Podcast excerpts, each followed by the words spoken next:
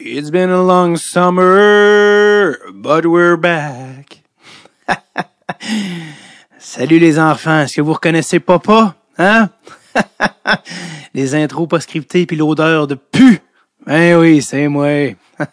ah ouais, rentrez, fermez la porte, fermez la porte. Chey, ferme la porte, j'ai dit. Comment allez-vous? Est-ce que vous êtes ennuyé? Je me suis ennuyé de vous. Ça fait plaisir de vous retrouver pour une sixième. Six, can you believe it? Can you believe it? Sixième saison de Red Tape. Personnellement, je n'en reviens pas. On a passé déjà le cap des 130 épisodes à la fin de la saison dernière. Ah, I cannot believe it. Merci, merci énormément.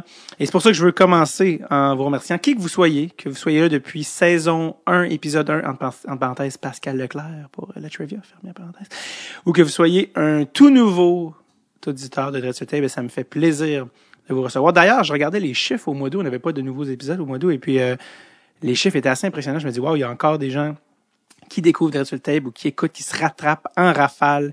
Et ça fait franchement plaisir, quoi. Bah, c'est, ouais, ouais, non, c'est un truc, euh, ouais, c'est génial. Euh, ouais, ouais. Donc, merci vraiment d'être ici. Ça fait franchement plaisir. D'ailleurs, je sais qu'il y en a qui ont peut-être été en, sevrage cet été, et c'est pour ça qu'on a créé le camp estival de Dressel Tape, euh, le festival de David, en fait, titre exact, où j'ai reçu euh, des gens comme Jay du Temple, Catherine Levac avec sa mère, Sam Breton. Euh, donc, si vous êtes en suivage en ce moment, vous en voulez d'autres, ils sont disponibles sur Patreon. C'est des épisodes exclusifs sur Patreon à partir du bundle du gardien fêlé. Donc, ça a donné un, un espèce de d'autres podcasts, mais connexes à Tape, mais très intime, très, très, très cool. Et on a eu du feedback euh, super positif. Donc, si pour vous, c'est pas assez un épisode par semaine de Dress Tape, venez nous rejoindre sur Patreon et vous allez pouvoir vous clencher le camp estival de David en rattrapage. Et ce, dans le plaisir, n'est-ce pas? Euh, D'ailleurs, je vous invite également, si vous voulez, juste en général, venir nous rejoindre sur Patreon euh, au, bon, au bundle qui vous convient. Et vous aurez les épisodes toujours deux semaines d'avance. On fait tirer du gear à chaque mois et on a beaucoup de plaisir c'est la communauté de Wrestle Tape, euh, la famille, la familia. Donc, euh, et c'est à cause de vous qu'on peut continuer de faire ça. Donc, merci à tout le monde euh, qui sont sur Patreon. Peu importe le montant que vous donnez, ça fait une grosse différence pour nous et ça fait qu'on est là, on est là devant vous, trop fiers les boys. Non, mais pour vous présenter une saison 6. Euh, juste avant de vous présenter notre invité, notre premier invité de la saison 6, je vais faire un appel à tous. Euh, il y en a qui ont peut-être remarqué dans les derniers épisodes, euh, derniers, derniers épisodes, derniers épisodes, derniers épisodes euh, de la dernière saison, puis à, travers un peu l'histoire de Red Tape, euh, qu'on a à l'occasion des, des des collaborateurs. Et je voulais que vous sachiez que si vous voulez advertise, vous voulez euh, passer une, une, une, publicité sur Dreadful Tape, eh bien, euh, très simple, vous n'avez qu'à communiquer avec Producer Tom à Thomas, T-H-M-O-A-S, at commercial ou encore nous écrire sur le média social de votre choix, Instagram, Facebook, Patreon, peu importe, et on va euh, vous rediriger vers Thomas. Donc voilà, c'est c'est dit. C'est il y a pas y a Manscape là, que vous allez voir des fois qui est là, mais on est ouvert évidemment à toute collaboration. OK! Here we go, guys! Let's do this! Saison 6. Très, très heureux. Pour nous, c'est quand même une étape importante euh, sixième saison. Et on ne peut pas commencer ça n'importe comment, n'importe qui. Ça se bon, je veux dire. Et l'invité d'aujourd'hui ne pourrait pas être euh, plus à la hauteur de l'occasion. J'ai nommé Monsieur Patrice Bergeron, capitaine Québec. S'il y avait une équipe Québec à l'international, ce serait facilement le capitaine. Euh, personne même de proche, c'est juste Um, un joueur incroyable, un des meilleurs Québécois à jouer dans la Ligue nationale pardon, depuis longtemps. Um, c'est un winner comme il s'en fait très peu. Il a tout gagné à peu près ce qui se fait dans le hockey. Coupe Stanley, médaille d'or olympique, il y en a deux. Championnat du monde, championnat du monde de hockey junior, World Cup, la Coupe Spangler. Quatre trophées Selkie pour meilleur attaquant défensif. C'est le record à égalité avec Bob Gainey. Il peut encore le dépasser. C'est avec le pedigree tu sais, euh, que de nommer, on peut s'attendre peut-être à une attitude euh, d'un douchebag des plus excentriques. Et ça pourrait pas être plus le contraire. Euh, Patrice Bergeron est peut-être une des personnes les plus humbles que j'ai rencontrées de ma vie. son, son, son, son énergie, sa, sa personnalité pourrait pas être plus à niveau. Il est pas over, il est pas under. Sa vibe, comment la décrire? Je pense que la meilleure manière de décrire son, son énergie à Patrice, il y a comme t'as comme l'impression de rencontrer le chum de ta sœur dans un souper de famille. Tu comprends? Une espèce de Salut Patrice, enchanté, salut, cool. Tu me passerais la salade, s'il te plaît, parfait, oui, merci de rien. Tu sais, il y a quelque chose de très poli, très juste pas. Il est, il est réservé, mais complètement allumé timide mais articulé, euh, il, est, il, est drôle, il, il est vraiment, euh, on se faisait, j'expliquais avant qu'on commence le podcast des trucs, puis je le voyais des fois, il, il a l'air timide mais il va puncher sur une affaire que je vais dire, donc très très très, euh, euh, je pense dans, dans le podcast, il, évidemment il est pas là pour puncher, mais il, répond aux questions, mais c'est un gars que je vois là qui est très très très allumé, puis juste tellement agréable. Des fois évidemment vous vous allez vous en rappeler là, mais mes, mes wordings de questions qui sont complètement euh, qui manque de tact. Et c'est pas euh, c'est pas euh, c'est pas pour les provoquer provoquer les invités ou rien, c'est vraiment un genre de condition que j'ai là qui est en tout cas, bref, que je dois dealer avec. Et Patrice est toujours en train de reprendre la balle au bon. Il a jamais de stress avec ça. Et il est même intéressé des fois à des... Il pose des questions. C'est comme... tu vois qu'il est pour vrai, mais écoute, Patrice, on va parler de toi. Là. On parlera pas de ma carrière d'humour. Alors, tout ça pour dire, tellement content. Je voyais des yeux des gens quand je disais je vais recevoir Patrice euh, telle journée. Les gens comme Hein? Patrice Bergeron? Oui. Puis c'est comme je vois l'éveillement. Et euh, j'en dis pas plus. On l'a reçu. Faut que je vous donne la date. Le 17, je pense, ça? 17 septembre, si je me trompe pas. Oui, 17 septembre 2001 que j'ai reçu Patrice Bergeron. Il était en direct de Boston. Et euh, ça a été une superbe rencontre. Et c'est assez, j'en ai, j'en ai assez dit. Je vous laisse aller avec ça. Merci d'être avec nous. Je vous souhaite une excellente sixième saison déjà de Dread sur le Tape. On commence la saison avec le numéro 37, le capitaine des Bruins de Boston, futur membre du Temple de la Renommée. Il aimerait pas ça que je dise ça, mais c'est juste un fait. Son numéro va sans aucun doute être retiré par les Bruins de Boston. Il va flotter dans les hauteurs du TD Garden. Mesdames et messieurs, bonne saison 6. Voici Patrice Bergeron.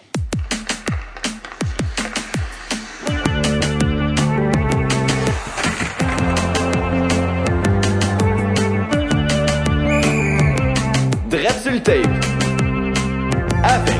David Bocage. Euh, Patrice Bergeron de ton euh, Bergeron Cleary d'ailleurs, si je lis sur la Coupe Stanley euh, comme faux, ça se peut-tu ça? Effectivement, Bergeron Cleary c'est c'est mon nom au complet si on veut dans le fond des, des, mon père ma mère. Et tu as choisi comme nom d'artiste Bergeron pour pour, plus court, ça fait c'est plus simple à dire, disons. Exact. C'est juste ça.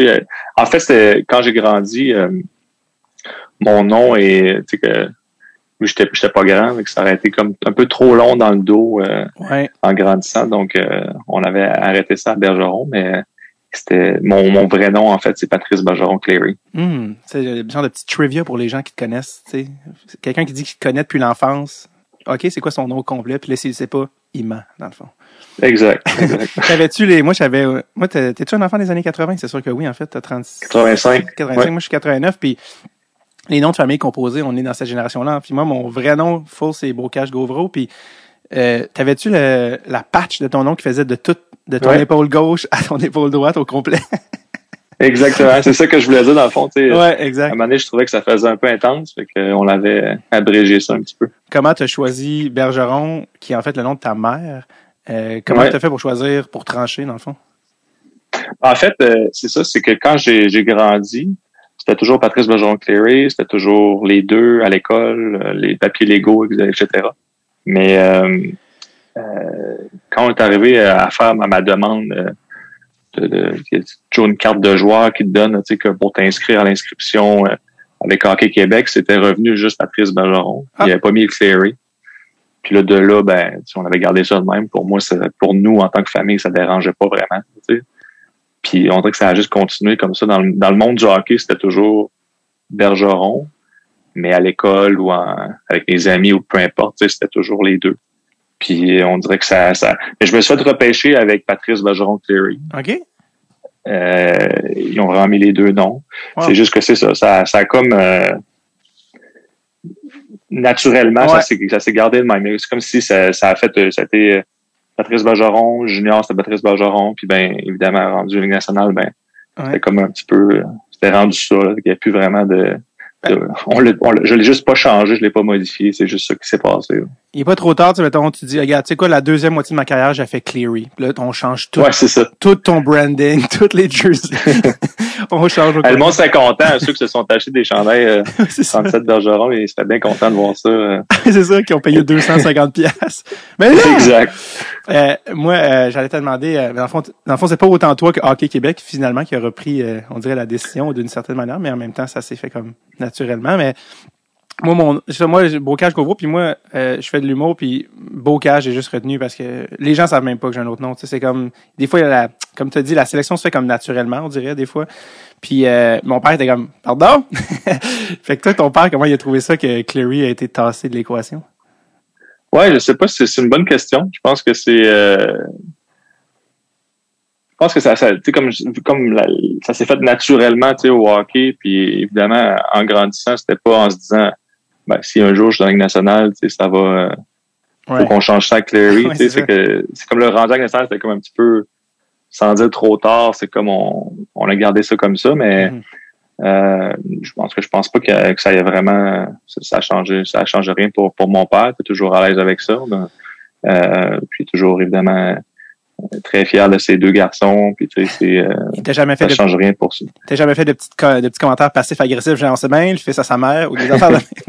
Non. Non, non, exact. Non, mon père, il, euh, c'est, c'est pas son genre. Puis euh, non, mais c'est ça. Je, c'est une bonne question, mais je pense que ça, ça on est tous habitués. Puis comme je dis, tu sais, c'est, c'est mon nom est au complet euh, légalement, puis sur les Ouais. papiers légaux. Puis tu sais, à l'école, ça a toujours été comme ça. Donc c'était vraiment juste au hockey que, Et que surtout, c'était euh, juste Bergeron. Et surtout sur la Coupe Stanley, Bergeron. Donc le nom de ton père est sur la Coupe Stanley. Ouais, j'ai, fait ça de, de le mettre les deux justement parce que je trouvais que c'était encore une fois c'était un petit peu pour euh, pour montrer que c'est ça mon nom, mais aussi c'était pour la, la, la famille à mon père aussi pour euh, un petit clin d'œil si on veut. T'es pas relié euh, d'aucune manière à Dan, Dan Cleary qui jouait pour les Red Wings? Non, ben en fait peut-être de, de loin, là, Mhm. mais pas parce que je sache. Euh, non, non, je pense que lui, je pense qu'il vient de Terre-Neuve, Ouais, donc euh, non, non, il n'y a pas de il y a pas de lien de, de parenté, non. Bon, écoute, je pensais pas faire aussi long sur la nomenclature du nom, mais on sait jamais où ça nous mène, ce podcast. euh, euh, ben, merci vraiment d'être là. Faut, faut que, faut que je dise que, d'entrée de jeu, que j'ai eu une passe, euh, le cas de dire, direct sur le tape, de, de, de, de bon- du bon boy à Marc-Édouard Vlasic, qui, on pourrait dire, est un, un voisin estival, dans ton cas, euh, qui, est, qui est venu au podcast. Martine est venue au podcast. Et d'ailleurs, ils sont venus, euh, sont venus voir notre show. J'étais en show à Québec. Euh, moi, je suis humoriste dans la vie. Je, je sais qu'on se connaît pas, là, mais, euh, et puis on est en show cet été, euh, et puis Martine puis lui sont venus voir le show, euh, le gala Pierre des Marais. Ce qui est vraiment le fun, c'est que ils ont pas d'enfants, fait qu'ils ont veillé avec nous jusqu'à genre 4 heures du matin. ils étaient, euh, c'est drôle parce que tu rentres sur scène, tu te dis, ils vont être assis à quelque part, je les verrai pas. Première rangée. Marc-Edouard a trois têtes de plus que tous les autres spectateurs. Un chandail Nike, c'est pas un chandail de sport, là, tu sais, qui est, euh, Ouais, ouais. J'étais comme bon, Marc-Edouard, première rangée. Et euh, avec ses belles pommettes rouges. Ça pour dire merci à, à, à Marc-Edouard. Est-ce que tu le vois beaucoup sur, euh, sur le lac l'été, juste au loin avec son wakeboard? Mais je le vois de temps en temps, en fait, et c'était acheté, euh, je pense que t'appelles ça un foil ou je sais pas. Ouais, c'est quoi, mais c'est comme un, je t'ai dit, il a l'air d'Aquaman, c'est comme une, une board que, que contrôle avec une manette, euh, euh, c'est électrique, évidemment, donc, euh, Ouais. il fait le tour du lac comme ça, puis tu sais, il, il, il y a pas de bateau qui le tire, il, il est vraiment tout seul sur un board, puis j'ai, mon petit gars, c'est ça que mon petit gars dit la première chose, il dit, Hein, c'est Aquaman! puis j'ai trouvé ça tellement drôle qu'il disait ça, là. Puis parce qu'il avait comme sur un gros wetsuit noir au complet, tu sais, les manches Oui. longues, les culottes, les, les pantalons longs. Puis son board était noir aussi, je pense qu'il fait que, il flashait quand même, là. On se le cachera pas. Puis euh, euh, il avait vraiment l'air d'un super-héros. Mais euh, non, euh, on, on se voit de temps en temps, mais on s'entraîne euh, dans le fond ensemble au PEPS. OK. Euh, donc on se voit plus à l'entraînement qu'on se voit au lac, euh, en fait. Donc euh, mais oui, c'est vrai que c'est une passe. Est-ce que ça j'ai une question par rapport à, Ouais. à ça quand tu disais que tu voyais Marc-Edouard euh, en première rangée Ouais. dans, dans, dans un show. Est-ce que toi, ça te ça te déstabilise quand tu vois du monde, mettons, euh, que tu que tu connais ou quand tu quand, quand tu quand tu fais ton show, ça te ça vient-tu te, te mêler euh, ou un petit peu comme te, te, te déconcentrer Ouais, sur ouais. euh, ce que tu as à faire? Pour, euh, pour être honnête, euh, heureusement, non. Euh, je, je pense que c'est une affaire d'expérience aussi. Là. Euh, tu sais, euh, je- ça fait assez longtemps que je fais ça pour savoir. Puis aussi, c'est euh, c'est un numéro euh, que tu as assez répété souvent que ça vient de la mémoire musculaire. Euh, pour la même Ouais, raison ouais. que tu réfléchis pas en prenant un wrist shot parce que sinon ça serait l'enfer à chaque fois. Fait que de cette manière-là, euh, non. Puis euh, euh, ça dépend aussi dans quel mindset t'es.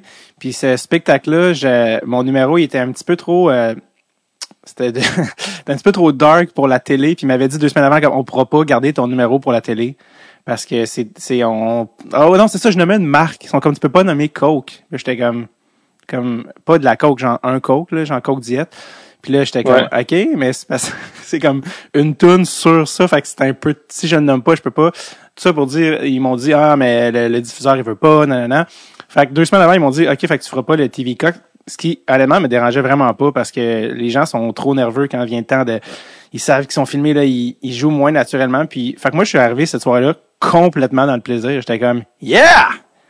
Ouais. Moi, je suis juste venu avoir du fun pour vous, puis pour moi, puis entre nous, tu sais. Fait que moi, j'ai pas de ah si je si je m'enfarge dans une de mes lignes, là, faut que j'arrête. Non, non, je m'en fous. Je suis juste là pour le plaisir. Fait que j'étais tellement dans, dans le fun que que ça ça a pas été euh, un problème. En fait, j- tellement que je réfléchissais à, à d'autres choses pendant, dans le sens que Marc-Edouard, tu le sais, il est plus anglophone, tu sais.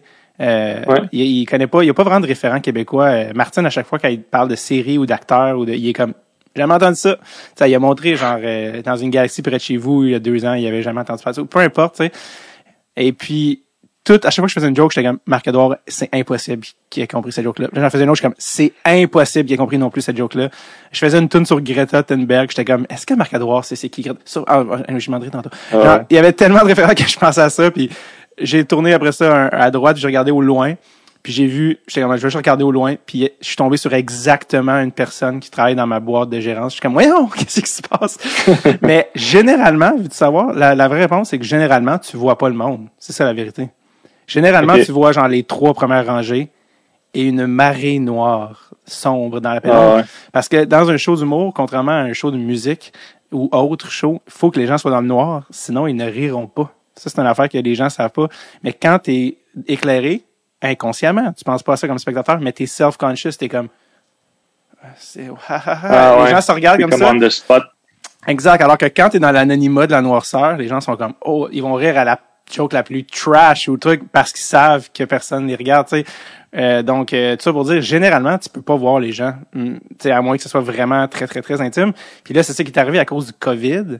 Les gens étaient très limités dans la salle, c'était des petites bulles, les gens avaient pas le droit de ouais. les gens n'avaient pas le droit de donner des standings. Fait que à un moment donné, on comme, le public est vraiment, tu sais, l'animateur vient de faire genre une heure et demie à danser de la claquette et- au plafond, puis là, les monde sont comme, à la fin, c'est un peu, euh, c'est un peu, là, ils ont oublié de nous dire, Ils sont rough. On a oublié de vous dire, ils ont pas le droit de, ah, crème, ok, les humoristes pensaient tous qu'ils se plantaient un après l'autre, heureusement.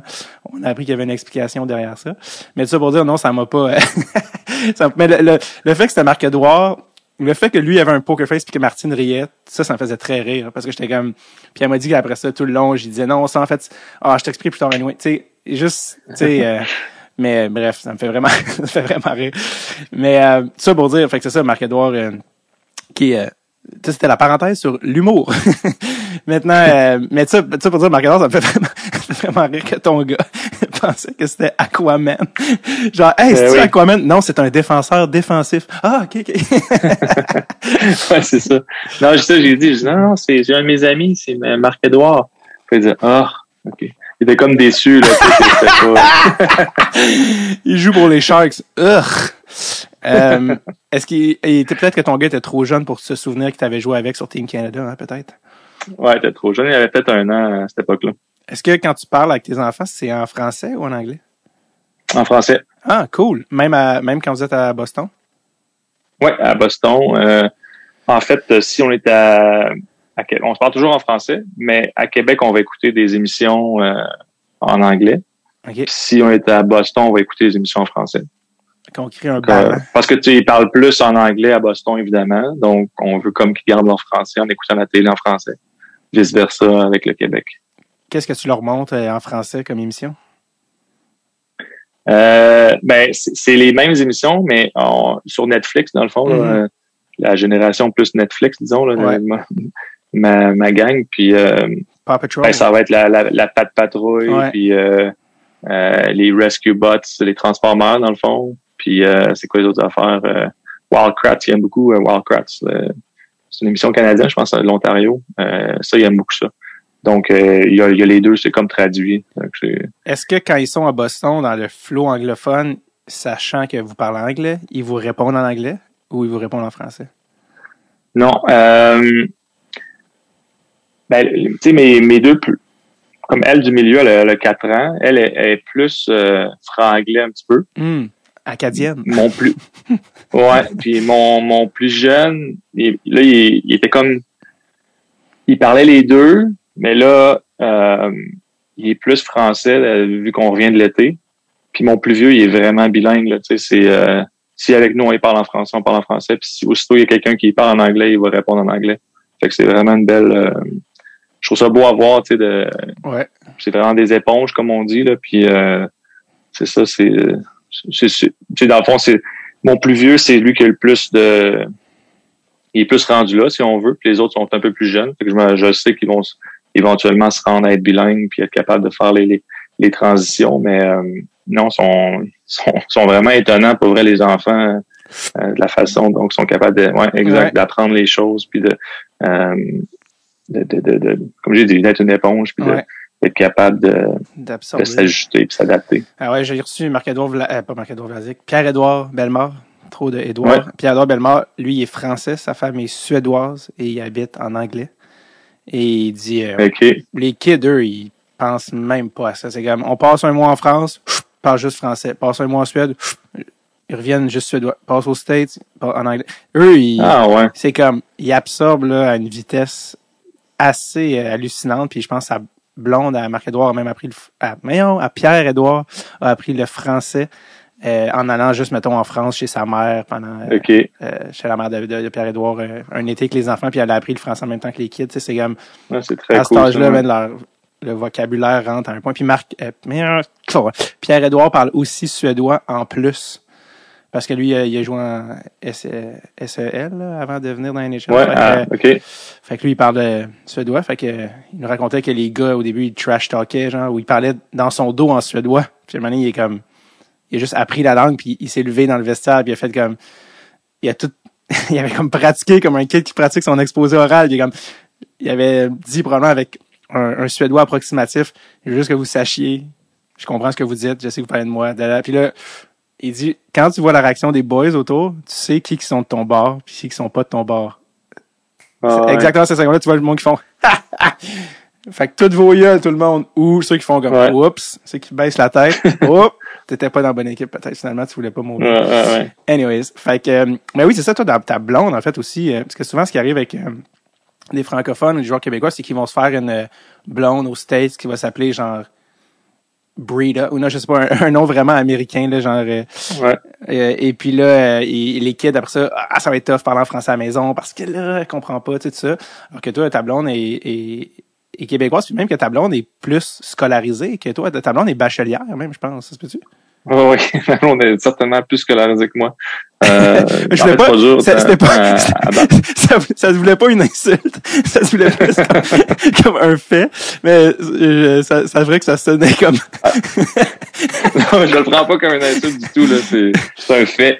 C'est, c'est, c'est, c'est, ben, c'est, c'est correct comme ça. Mais euh, ouais, non, c'est une, c'est une Québécoise. Puis euh, en fait, euh, elle étudie en psychologie. Hmm. Puis euh, euh, ça, elle, a- elle a fini, dans le fond, euh, avant de, de venir avec moi à Boston. Elle avait, elle était restée plusieurs années. euh, Elle était à Laval, à Québec, Université Laval. Puis elle a fini son, son bac. Puis euh, elle a fait une, une maîtrise aussi euh, quand elle, une maîtrise plus à distance quand elle est revenue avec venue habiter avec moi à Boston. Fait que wow. c'est sûr que de ce côté-là, au niveau de, de, de la langue, mais c'est sûr que pour nous, le français, c'est, important de le garder, puis c'est important que nos enfants euh, soient capables de le parler euh, pour euh, ben, avec nous, mais aussi avec les grands-parents, puis les cousins, les cousines, puis les, les Mhm. oncles, les tantes. Ouais. Et ta, ta blonde, euh, est-ce que, tu sais, je sais que c'est compliqué aux States avec le, le green card, puis un petit peu de travailler, puis avec les enfants, est-ce que ta blonde a comme l'intention de travailler, ou est-ce qu'elle a travaillé, ou, ou c'était pas vraiment dans les cartes? Non, ben là, on a des, on a des enfants. Évidemment, c'est, Oui. pour l'instant, c'est, euh, ça fonctionnerait pas. Puis, c'est, c'est une job à temps plein d'être euh, Ouais. une mère à la maison, surtout quand, quand moi je suis euh, très occupé. Par contre, euh, oui, c'est dans les plans pour elle de terminer. euh, il reste son, son doctorat à faire, donc elle aimerait ça le, le terminer, puis ensuite éventuellement pouvoir euh, euh, pratiquer. Puis donc ça, ça serait la phase comme la phase 2 après ma carrière, là, de- Wow. quand les enfants vont, vont grandir un peu. Quand ils vont être à l'école, ben oui, le, dans le fond, le PhD pour être, le doctorat pour être psychologue, je pense, officiellement. Exact. Est-ce que, ayant des connaissances en psychologie, on sait, je veux dire, la, la, la game, c'est entre les deux oreilles, comme dirait euh, notre coach Bantam 2B. Puis, euh, tu es dans des situations de haut stress, puis on parle souvent de psychologie sportive. Est-ce que ta blonde t'a déjà aidé de ce niveau-là? Ou tu as-tu déjà demandé des conseils? Ben, euh, sans des conseils, c'est sûr que tu as souvent des, euh, réponses ou des, euh, façons de me calmer ou de me ramener un peu euh, euh, de mettre les choses en perspective si on veut, puis d'une façon plus euh, tout ça avec avec ce que ce qu'elle a appris, puis aussi avec les choses parce qu'elle est très intéressée à ça, donc elle fait beaucoup, elle a fait beaucoup de lectures aussi euh, euh au, niveau justement de, de la psychologie, du du, du, du, mental si on veut, puis euh, la dureté. Euh, ben non, c'est sûr que c'est très c'est très aidant de la voir, mais en même temps, elle fait elle essaie pas de faire, tu sais, ouais. tu sais, elle, elle, elle, le fait plus comme pour en conversation pour pour m'aider puis pour pour, pour pour essayer de qu'on se comprenne, puis pour euh, c'est ça, pour mettre les choses en perspective, puis euh, c'est des choses comme ça. Mais c'est autrement, c'est c'est non, c'est plus euh, une vie de couple, puis euh, elle essaie pas toujours de de m'analyser puis voir euh, qu'est-ce que qu'est-ce qui se passe dans mon cerveau. Non, ça, je me demandais si t'avais un edge sur euh, sur les autres, que mettons, je sais pas, genre, tu sais, un autre, mettons qu'un autre joueur, sa blonde est pâtissière, comme ok, tu manges des meilleurs desserts, mais moi j'ai un edge psychologique. Tu sais, genre, je sais pas ce que je veux dire, parce que elle donne genre des trucs où elle, elle dit, mais en même temps, j'imagine aussi que tu veux juste qu'elle soit ta blonde aussi, puis. Euh, ouais, exact. Non, c'est ça. Puis je pense qu'elle aussi, tu sais, mais puis, euh, puis elle, de son côté, je pense que ça serait plus au niveau de, euh, la psychologie, mais peut-être plus avec les enfants. Puis, tu sais, c'est pas nécessairement le sportif, tu sais, euh, euh ce, qu'elle aimerait faire. Donc, euh, OK. La J'ai évidemment d'autres ressources de ce côté-là pour, pour m'aider. Y a-t-il beaucoup de femmes de joueurs qui ont des, des maîtrises ou qui ont l'intention de faire des, des, des doctorats? C'est quelque chose qui y en a pas mal?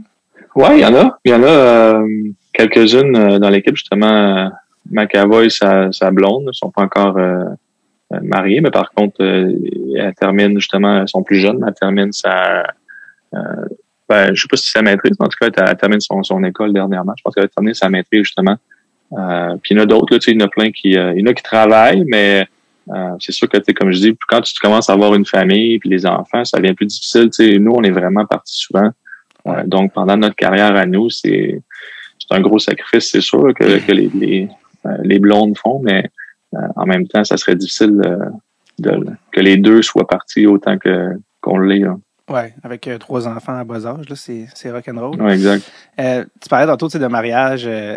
je pense que j'ai, cru voir dans mes lectures que vous êtes mariés comme relativement récemment là, dans, dans, dans votre dans la totale de votre vie de couple. C'est une affaire de d'Américains, Canada, dans le sens que tu sais, au Québec, on se marie pas.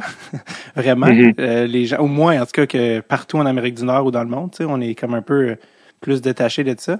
Puis j'en remarque souvent ça que les couples québécois aux États-Unis, ils finissent par se marier parce que ça devient genre trop compliqué pour le, le paperwork. Euh, c'est ça qui est arrivé, vous, que c'était comme OK, là, c'est juste trop compliqué pour être marié aux États-Unis ou ça n'a pas rapport? Ben, nous, on voulait se marier, euh, peu importe. Okay. Euh, euh, c'est vrai que comme euh, au Québec, c'est un peu plus, tu sais, euh, c'est ça, le monde, les gens sont pas mariés, mais ça change rien. Ils ont des enfants, puis ils ont des familles, puis, euh, ça, ça c'est juste un, un, titre, si on veut, là, mais j'ai quand même beaucoup d'amis dernièrement, tu sais, dans pas dernièrement, là, mais il y a, il y a plusieurs années, là, quand, quand, on était dans la, dans la, la mi-vingtaine qui se sont mariés, mm-hmm. puis incluant moi. Euh, mais c'est vrai qu'au niveau des, des papiers, euh, ça, ça devenait euh, très tannant, mais c'est pas la raison pour laquelle on s'est on s'est marié. On voulait le faire, puis on, on l'avait planifié avant, mais en même temps, ma blonde est allée, elle voulait finir son école, puis on voulait prendre le temps de, de vivre ensemble en couple avant de, de vraiment faire ce, cet engagement-là. Good stuff. Toi, tu es, de la région de Québec. Viens-tu de la région de Québec aussi? Ouais, elle est de Port-Neuf, dans le fond. Moi, je suis de la ah. région. Moi, j'ai une Québec même, puis elle, elle vient de, de Port-Neuf, ce qui est une demi-heure de, de hmm. Québec. Je pensais que tu venais de l'ancienne Lorette. C'est-tu ça? Ben, je suis né à l'ancienne Lorette. Ça, c'est euh, ça, c'est une autre affaire. Tu sais, quand on parlait de, de mon nom, euh, Bergeron Cléry, que ça s'est terminé en Bergeron. Mais en fait, quand j'étais euh, junior majeur, je pense que c'était fallait que je remplisse des papiers, puis c'était comme bon, ton nom, ton numéro, peu importe. c'était lieu de naissance. Moi, je suis né à l'ancienne Lorette. J'ai vécu là un an. Hmm. Puis ensuite, j'ai, on a déménagé en famille à, sur la rive sud pendant un petit un petit bout de temps, puis ensuite, on est revenu sur la rive nord à Sillery. Donc, j'ai plus, moi, je suis plus une un, un gars, puis tu sais, ma famille au complet, mes parents, tout ça, sont vraiment plus de Sillery. Mais ça va toujours rester, c'est comme, parce que tu sais, après ça, il, à chaque fois que c'était comme le, le lieu de naissance, c'était toujours l'ancienne Lorette. Ah, donc, ça. je me suis fait repêcher dans le national, puis là, c'était comme un petit garçon de l'ancienne Lorette, là, maintenant, ben, ça perdure, là. Fait que je m'en fais parler souvent de ça, que t'es un gars de l'ancienne Lorette. Non, je suis pas de- ben, oui, mais tu sais, je suis né là, mais je suis pas vraiment, j'ai pas grandi à l'ancienne Lorette. J'ai grandi à Sillery. J'adore corriger des, des espèces de trucs de cartes de hockey. Là, tu sais, je pense à José Ouais. Todor, il disait comme tout le monde, ah, t'es un gars de.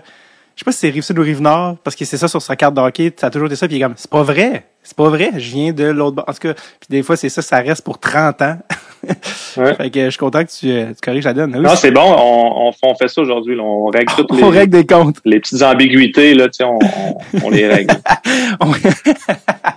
Parce que des scandales avec Patrice Bergeron, il y en a. un puis un autre. D'ailleurs, Céleri, Ouais. je pense que euh, si tu cherches des... euh, peut-être que tu es déjà au courant, mais peut-être que je me trompe, mais une série québécoise qui a été vraiment populaire là, dans les dernières années, je pense que c'était pendant la pandémie que c'était sorti, ça se pense... Je pense que ça se passe à série, ou en tout cas, dans la région de Québec, dans les années 70, c'est la série C'est comme ça que je t'aime. Je sais pas si tu as entendu parler de ça. Non. Tu checkeras ça Non. avec, avec ta blonde, c'est euh, ça se passe tout dans les Ça années vaut la 70. Ouais, ouais, puis c'est tout, ils ont tout, tout recréé les années 70 dans la région de Québec. Puis c'est deux couples euh, dans la quarantaine en crise qui envoient les enfants au camp, puis sont juste comme ah, c'est comme les deux vont comme divorcer, ils sont juste tout écœurés de vivre. Puis au lieu de divorcer, ils se partent une gang de rue. Et tu auras deviné que de à partir de là- plus d'action. à partir de ce moment-là, tout dégénère, évidemment. Ouais. Mais euh, c'est les mêmes gars qui avaient fait euh, Les Invincibles puis Série Noire, qui sont deux autres séries euh, OK. cultes au Québec. Donc, euh, Ouais. c'est comme ça que je t'aime, disponible sur tout.tv Parfait. avec ta blonde quand les enfants sont couchés pour euh, la portion un petit peu plus adulte. Voilà. Donc, euh, c'est parce que quand tu dit série, ça m'a fait penser à ça. Euh, donc, ça pour dire que t'es un gars, t'es un gars de Québec, puis euh, là, à chaque fois que, vu que t'es dans la nationale, les gens te parlent beaucoup du Canadien, mais toi, t'as pas grandi avec les Canadiens, t'as grandi un fan des Nordiques.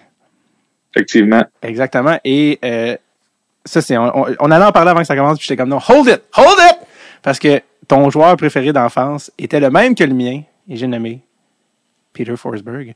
Euh, il a juste joué une demi-saison à Québec, ça, c'est le, le bout euh, Ouais. assez pour gagner le Calder.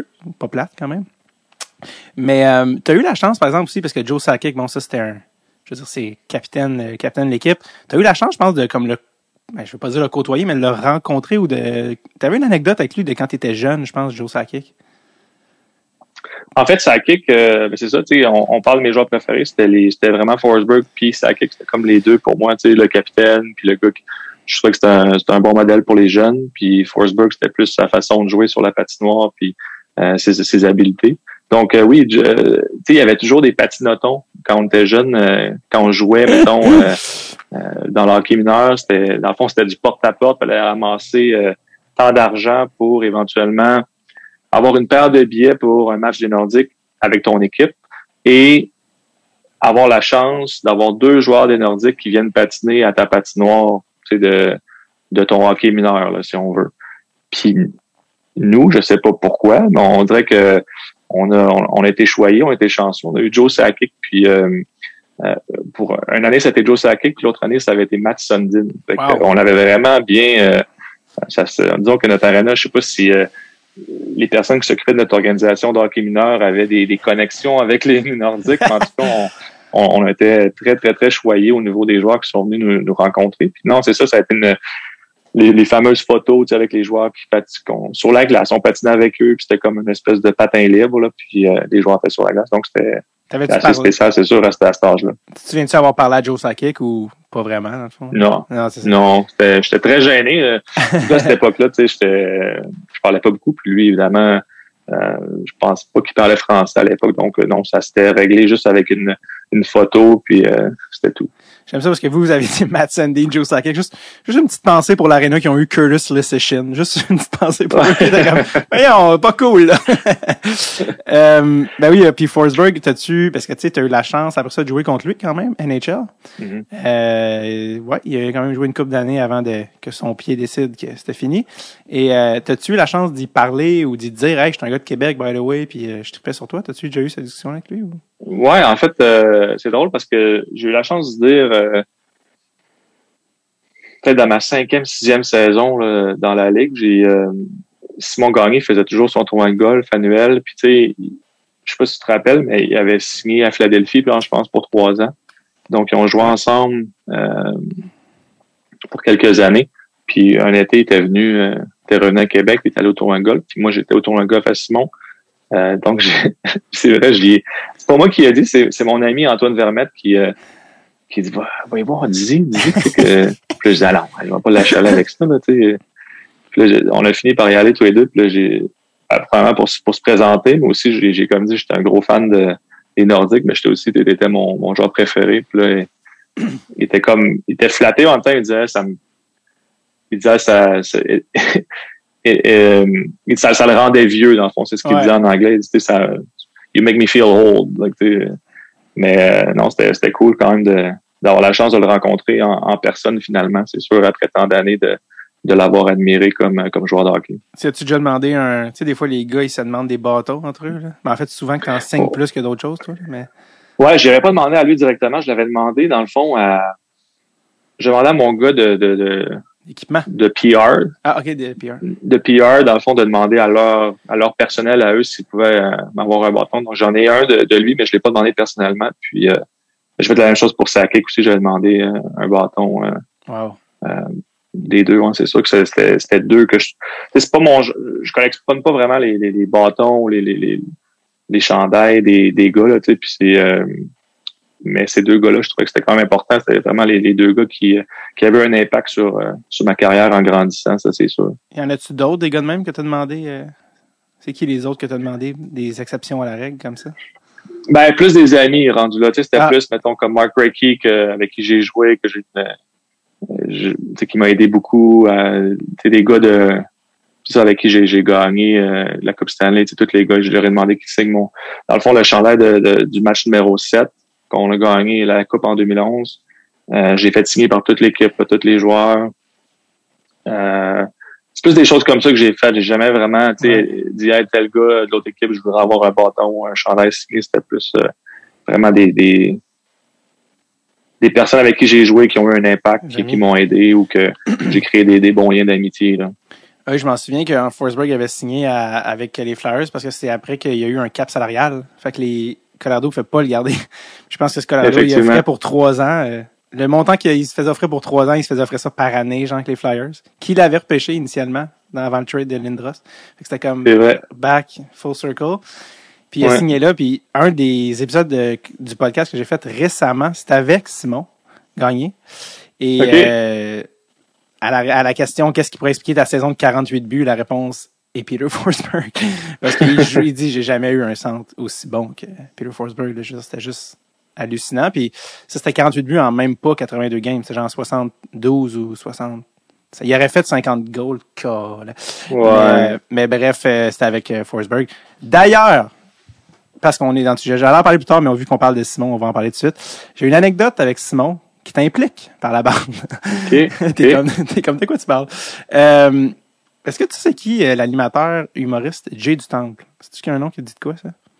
Euh, le nom dit quelque chose. C'est lui qui euh, anime euh, Occupation Double, qui est une émission très populaire. D'ailleurs, la blonde, la femme de Chris Letang est une ancienne concurrente de cette télé-réalité qui est une théâtre. ben, je connais l'émission Occupation Double, je connais le nom dit quelque chose, mais je suis pas, je suis pas certain à 100%. On est, euh, moi puis Jay, euh, c'est un ami, on a fait l'école de l'humour ensemble, puis on part de Gaspésie où on passait le temps des fêtes euh, ensemble, et puis on revient en janvier, puis on, on arrête à Québec voir un ami, puis notre ami nous dit, hey, si vous voulez, je vais vous faire jouer dans ma ligue de garage, tu sais. Puis on est comme, nice. Puis comme je vais en parler à Simon, puis finalement on réalise à la seconde qui parle de Simon Gagné, puis on est comme wow! c'est pas ça qu'on avait en tête par ligue de garage, mon chum. Puis là il était comme puis c'est des anciens pros qui jouent dans la ligue à Simon là, c'est comme la meilleure ligue de hockey garage, la ligue de garage de, la région. Et puis là j'étais comme wow. Pas sûr là, nous on est des humoristes, on n'est pas des joueurs de hockey. Fait que euh, euh, comique, mais pas un si bon wrist shot, tu comprends? Fait que là, il est comme, euh, non, non, ça va être correct, ça va être correct. Là, finalement, il me dit, genre, que je remplace Yannick Lehou. Je suis comme, ah, non, je peux pas remplacer. Je n'ai pas joué pour les Coyotes. Je peux pas remplacer Yannick Lehou. Là, tu sais, c'est pas possible. finalement, Jay est défenseur. Puis finalement, il y a un gars qui choke la veille. Fait que là, bing, bang, boom, on se ramasse à aller jouer à Québec. Puis notre ami euh, qui nous a mis dans la ligue, c'est un gars qui a joué à Clarkson puis qui a joué un petit peu. Euh, en fait, c'est un choix de c'est un choix de sixième ronde des Bruins en 2008. C'est un gars qui s'appelle Nicolas Tremblay. OK. Et puis euh, lui, euh, on arrive chez eux, mon gars, on part de Gaspésie, on se lève à 6 heures du matin, on boit des œufs comme Rocky dans un verre cru, puis on arrive à Québec, on est comme Oh! Oh! God, non! On va être à chier, ça va être. Tout le monde va nous haïr dans cette ligue-là, tu sais. On va être les gars qui ratent les passes, puis comme qui sont juste une grosse coche en dessous. Et puis on arrive chez eux, puis euh, lui, euh, il a joué un petit peu. euh, après Clarkson, il a joué un petit peu euh, HL, Providence, un petit peu East Coast. Puis après deux, trois ans, euh, il est vraiment intelligent, puis euh, il est en finance, puis il gagne vraiment mieux sa vie que dans le hockey. Puis il a juste fait comme, hey, moi, là, avant d'avoir d'autres commotions, je vais aller faire ça, tu sais. Puis lui, Ouais. il dit, j'ai rien gardé de mes années pro. Tout mon stock, j'ai tout donné à mes amis quand j'ai fini. J'ai tout dit, prenez ce que vous voulez. Il dit, sauf une affaire. J'ai gardé une affaire. Puis il dit, je voulais te le donner à toi, Dave. Puis j'étais comme, what? puis là, il a les mains dans le dos comme un papa à Noël, tu sais, qui arrive. Puis là, il, il me dit, il me raconte, la, la fois que j'étais au camp des Bruins, euh, camp des recrues sûrement, parce que camp d'été, il dit, je suis arrivé là, puis je savais, mes gants ont brisé. Les gants ont brisé juste avant la pratique, puis le gars, le trainer, il m'a donné d'autres gants, puis il m'a dit, juste prends ces gants-là, redonne-moi-les à la fin de la pratique, on n'a pas le temps. Fine. Puis là, il finit la pratique, puis il dit, je savais que je reviendrais jamais, là, tu sais, genre, je savais que j'allais pas jouer pour les Bruins, je suis pas cave, tu sais. Fait qu'il dit, les gants, je les ai mis dans mon sac, puis je suis parti, mais ces gants-là, c'est les gants de Patrice Bergeron. en ce moment, euh, les gens voient pas, mais je, je viens de sortir la paire de gants que j'avais gardé à côté. Et juste par le modèle Reebok, on voit que c'est des très vieux gants. On parle ici des années 2000. Ouais. Il est marqué Bergeron. Puis lui, quand il a vu ça, tu un gars du Québec, il se fait donner les gants Patrice Bergeron. Ça, c'est des, c'était, écoute, je pense c'est des vieux gants. Ils sont tout ça, là, c'est tout toi, by the way. La paume, là, toute pétée. Il est comme, c'est pas moi, ça. C'est Patrice, c'est des vieux gants, Patrice. Puis là, euh, il me les a donnés. Et, euh, c'est drôle parce qu'en ce moment, t'apprends comme tout ce que tu t'es fait voler il y a 13 ans. Ouais, j'essaie de voler des gants. C'est ça. C'est pour ça que j'avais pas de gants pendant un petit bout. Parce que les joueurs ont une paire et une paire Ouais, juste une paire. dans la ligne nationale. Et donc, il me passe les gants, puis là, je suis comme, oh my god, genre, je suis comme, je peux pas, je peux pas accepter ça. Puis je suis comme, c'est ton souvenir des Bruins, c'est pas moi qui t'ai repêché par les Bruins. Puis il dit, non, non, c'est toi qui les as, c'est ça, puis c'est tout. J'ai décidé, puis là, j'étais comme, oh my god, mais je peux pas les, puis là, je dis, ah, je vais les mettre dans mon studio de podcast, sais. puis il dit, non, non, mets-les à soir à la game.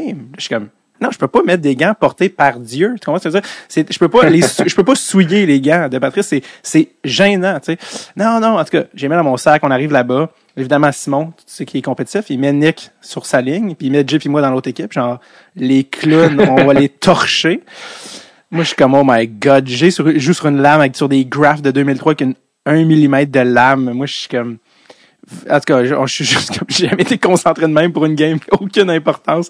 Un jeudi après-midi à Québec. Ouais. Et on est dans les noirs, puis lui il est dans les blancs. Les gants sont tous noirs. Fait que je suis comme, check, si on voulait un signe, on l'a.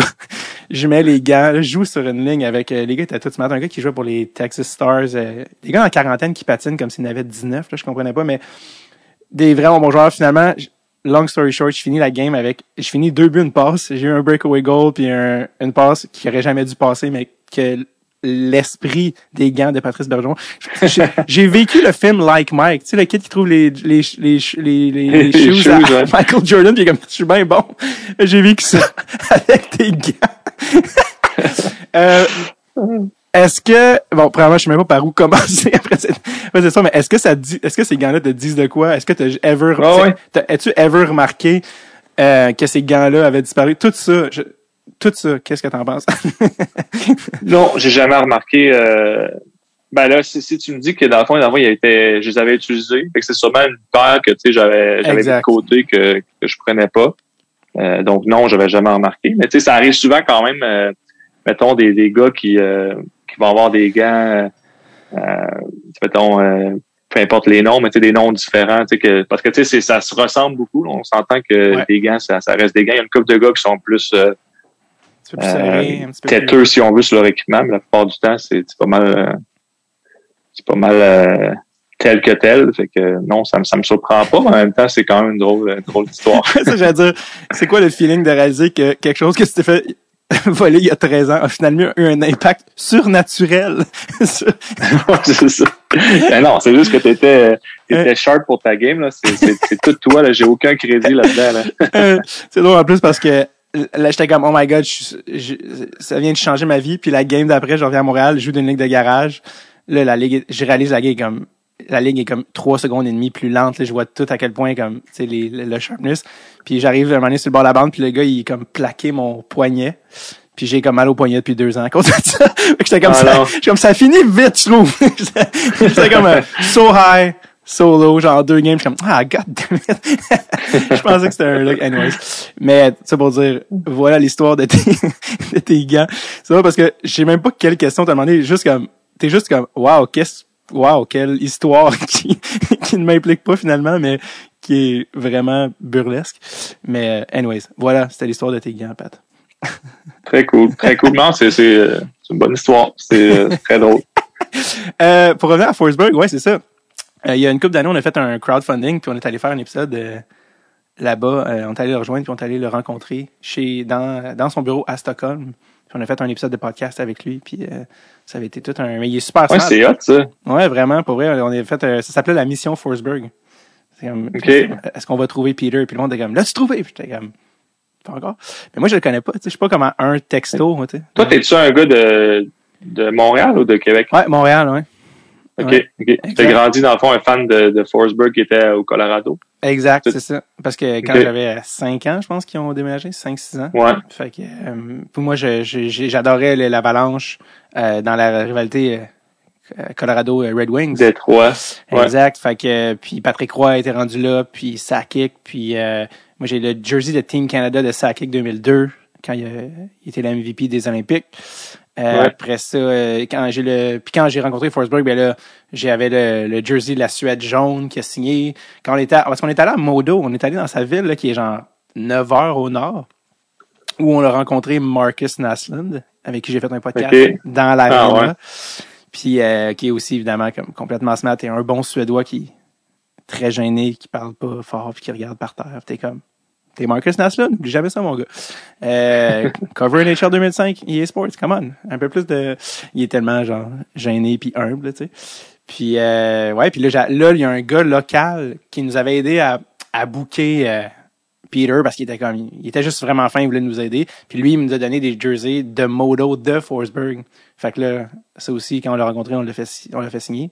Mais euh, ouais, ouais, lui, il est living his best life, comme on dit. Le Peter, il, sa femme a été comme allée au Harvard de la Suède, puis ils ont genre 19 compagnies ensemble, genre de béton, un terrain de golf, de smoothie.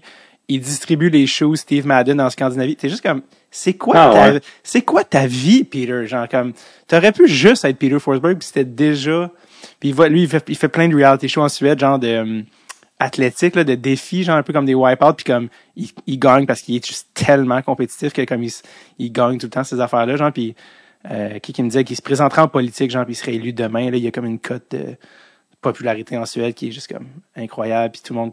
Cas, Ah, ouais, c'est une légende. Ouais, ouais, il est juste comme, tu il est comme un peu comme 19 vies, puis là, lui, il a eu ses kids plus fin euh, trentaine, fait que lui, il a comme trois jeunes enfants avec sa... En tout cas, bref.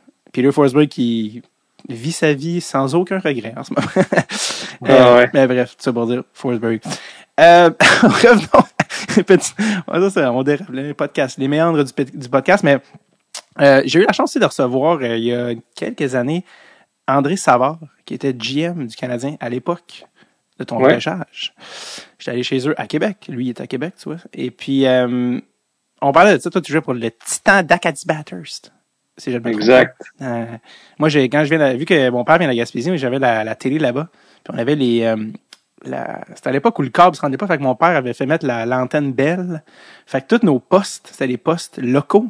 Fait que même quand je revenais à Montréal, vu que notre quote première résidence c'était jugé la Gaspésie, j'avais les postes. Encore les postes. Ouais, fait que c'était comme, fait qu'au lieu d'avoir TQS, j'avais genre le TQS régional, fait que c'était comme, venez encourager le Titan d'Acadie Batters ce vendredi 20h à l'Arena Maurice Fien. Tu sais, j'avais comme toutes les pubs Ouais. acadiennes, c'était malade.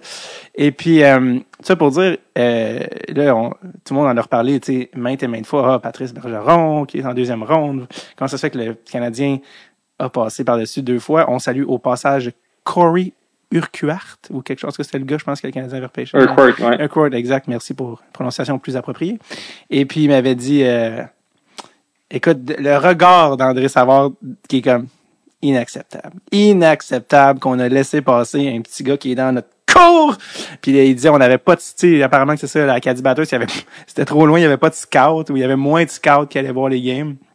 Mhm. Euh, euh, toi, est-ce que, est-ce que t'étais tu pensais te sortir, tu sais, parce que toi, c'est ça, c'était assez particulier. À 15 ans, tu jouais Bantam 2A. Mhm. Ça, là, c'est un message d'espoir pour tous- les gens qui nous écoutent en ce moment. Qui, Ben pensent, oui. qui pensent qu'ils ont des défis dans la vie. 15 ans, Patrice Bergeron, Bantam 2A. 16 ans, pas junior majeur, mais bien, euh, c'est 3 ou espoir? Midget 3 Midget 3A. à l'époque. À l'époque, exactement. Et puis là, finalement, juste ton année de draft in extremis avant que la porte ferme, tu rentres avec le Titan. Euh, 73 en 70, je pense, points, à peu près, quelque chose comme ça. Ouais. En 73 points en 70 games. Puis finalement, tu repêché deuxième ronde. Toi, est-ce que euh, jouer pour Acadie Batters, c'est que ça, vous étiez comme... vous- Sentiez-vous que vous étiez moins scouté que les autres équipes? Sentiez-vous que... Toi, comment t'approchais... Comment t'approchais tout, tout ça, là? À, à Bantam 2A, toi, t'étais-tu comme, c'est fini, là? Moi, je m'en, faut que, faut que je me trouve un autre talent, là. Faut que j'aille, euh, faut que je fasse un bac, là. C'était quoi ton processus? Non, en fait, euh, moi, Bantam 2A, ben, tu sais, c'était, c'était super. En fait, je me suis fait couper du midget 3 cette année-là à 15 ans, mais tu sais, 15 ans, normalement, ils en prennent deux, trois par équipe, tu sais, c'est pas non plus, c'est plus 16 ans, c'est ton année midget 3 Donc, tu sais, je le voyais comme ça, comme je vais retourner midget 3 euh, à 15 ans, je vais retourner Bantam 2A, je vais aller jouer avec mes amis. Tu sais, toutes mes, toutes les chums que j'ai en ce moment, c'est des, des gars avec qui j'ai joué, euh, Pee-Wee, Bantam, tu sais, puis même midget. Donc, euh, c'était juste, c'était ça, je me disais, je vais retourner jouer avec eux, je vais finir mon, mon école. Je vais- dans le fond, midget 3, faut que tu changes d'école. Fait que là, je reste à la même école. Fait que toutes ces choses-là, c'est comme, je me disais, c'est peut-être mieux comme ça, puis je vais être, je vais être comme à, à mon année, euh, je je serai pas en première année, je vais être, je vais arriver, puis je vais être plus mature pour arriver midget 3. Puis là, je me suis fait repêcher à 15 ans, dans le fond, même si j'étais Bantam 2A. Donc là, c'est sûr, je suis allé au camp, je me suis fait couper du, de- du titan à, à, à 16 ans, puis je suis allé midget 3. Donc cette année-là, c'était, c'est ça, je pense que les étapes, j'ai pas sauté d'étapes trop tôt. C'est ce qui a fait que je pense que j'étais capable de, de m'améliorer, travailler sur les choses que j'avais améliorées, puis de, ça me permettait de me rendre compte. C'est sûr, je, je le faisais moi-même, mais quand quelqu'un te le dit, euh, tu t'es coupé, fait que c'est sûr tu as des choses à améliorer. là. Tu peux pas toujours dire Hey, c'est la faute de ci de ça, puis c'est euh, j'aurais pas dû me faire couper. C'est plus non, regarde, j'ai des choses à améliorer. C'est quoi que vous trouvez que je dois améliorer? Puis il me le disait souvent, tu sais, c'était sur mon patin ou mon lancer ou tu sais, des, des choses comme ça. Donc, j'ai travaillé fort là-dessus. J'ai mis l'accent sur ces choses-là. Puis aussi pour terminer mon école comme il faut, même si j'ai moins d'éducation que ma, que ma conjointe. Et de loin, et de loin, juste le rappeler. Euh, mais c'est ça. Donc, j'ai terminé mon secondaire 5. C'est sûr, ça s'est arrêté là, mais il reste que je l'ai terminé. Puis, euh, c'est ça. Après, euh, arrivé au draft à 17 ans, honnêtement, quand je suis arrivé à Batters, là, tu sais, euh, c'était pas sur mon radar là, de me faire repêcher. Oui, c'était mon année de draft, mais moi, j'arrivais comme une recrue, dans le fond, parce qu'à 16 ans, comme on l'a dit, j'ai joué à MJ 3. Après ça, à 17, je suis arrivé à, à Batters au camp puis euh, pour faire l'équipe. Puis j'ai commencé sur le quatrième trio. Euh, j'avais pas beaucoup de temps de glace au début, donc j'ai travaillé pour euh, pour aller chercher plus de temps de glace, pour euh, pour euh, pour m'améliorer, des choses comme ça. Donc j'ai travaillé surtout sur les petites choses parce que il y a rien qui m'a vraiment été donné. Fait qu'on dirait que ça m'a comme aidé à dire ok, j'ai des choses à améliorer, des choses à travailler. Puis euh, j'ai travaillé fort pour le faire, puis j'ai ré- j'ai j'ai récolté un petit peu ce que j'ai semé, mais aussi je pense que la vie a fait les, choses de la bonne façon pour moi, puis ça m'a aidé énormément de ce côté-là. T'as-tu des petits moments rock bottom là-dedans où t'étais comme, ah, je suis découragé complètement ou, tu sais, pourquoi, ou est-ce que je veux continuer dans le hockey ou, t'as-tu des moments où, où t'étais vraiment découragé ou? Mm. Non, vraiment pas. Ah, wow. moi, je l'ai pas vécu comme ça. Tu sais, je, Mm. encore une fois, je, je répète que à 15 ans, tu sais, en plus, euh, cette année-là, là, l'année Ninja 3, que, à 15 ans que j'ai pas fait l'équipe que je joue au Bantam 2A, c'est eux qui ont gagné la Coupe euh, Air Canada, dans le fond. Mm. Fait que, tu sais, c'était une très bonne équipe. Fait que, euh, donc, je- ça me permettait de me dire, bon, c'est pas comme si je me suis fait couper d'une équipe mauvaise euh, Ninja 3.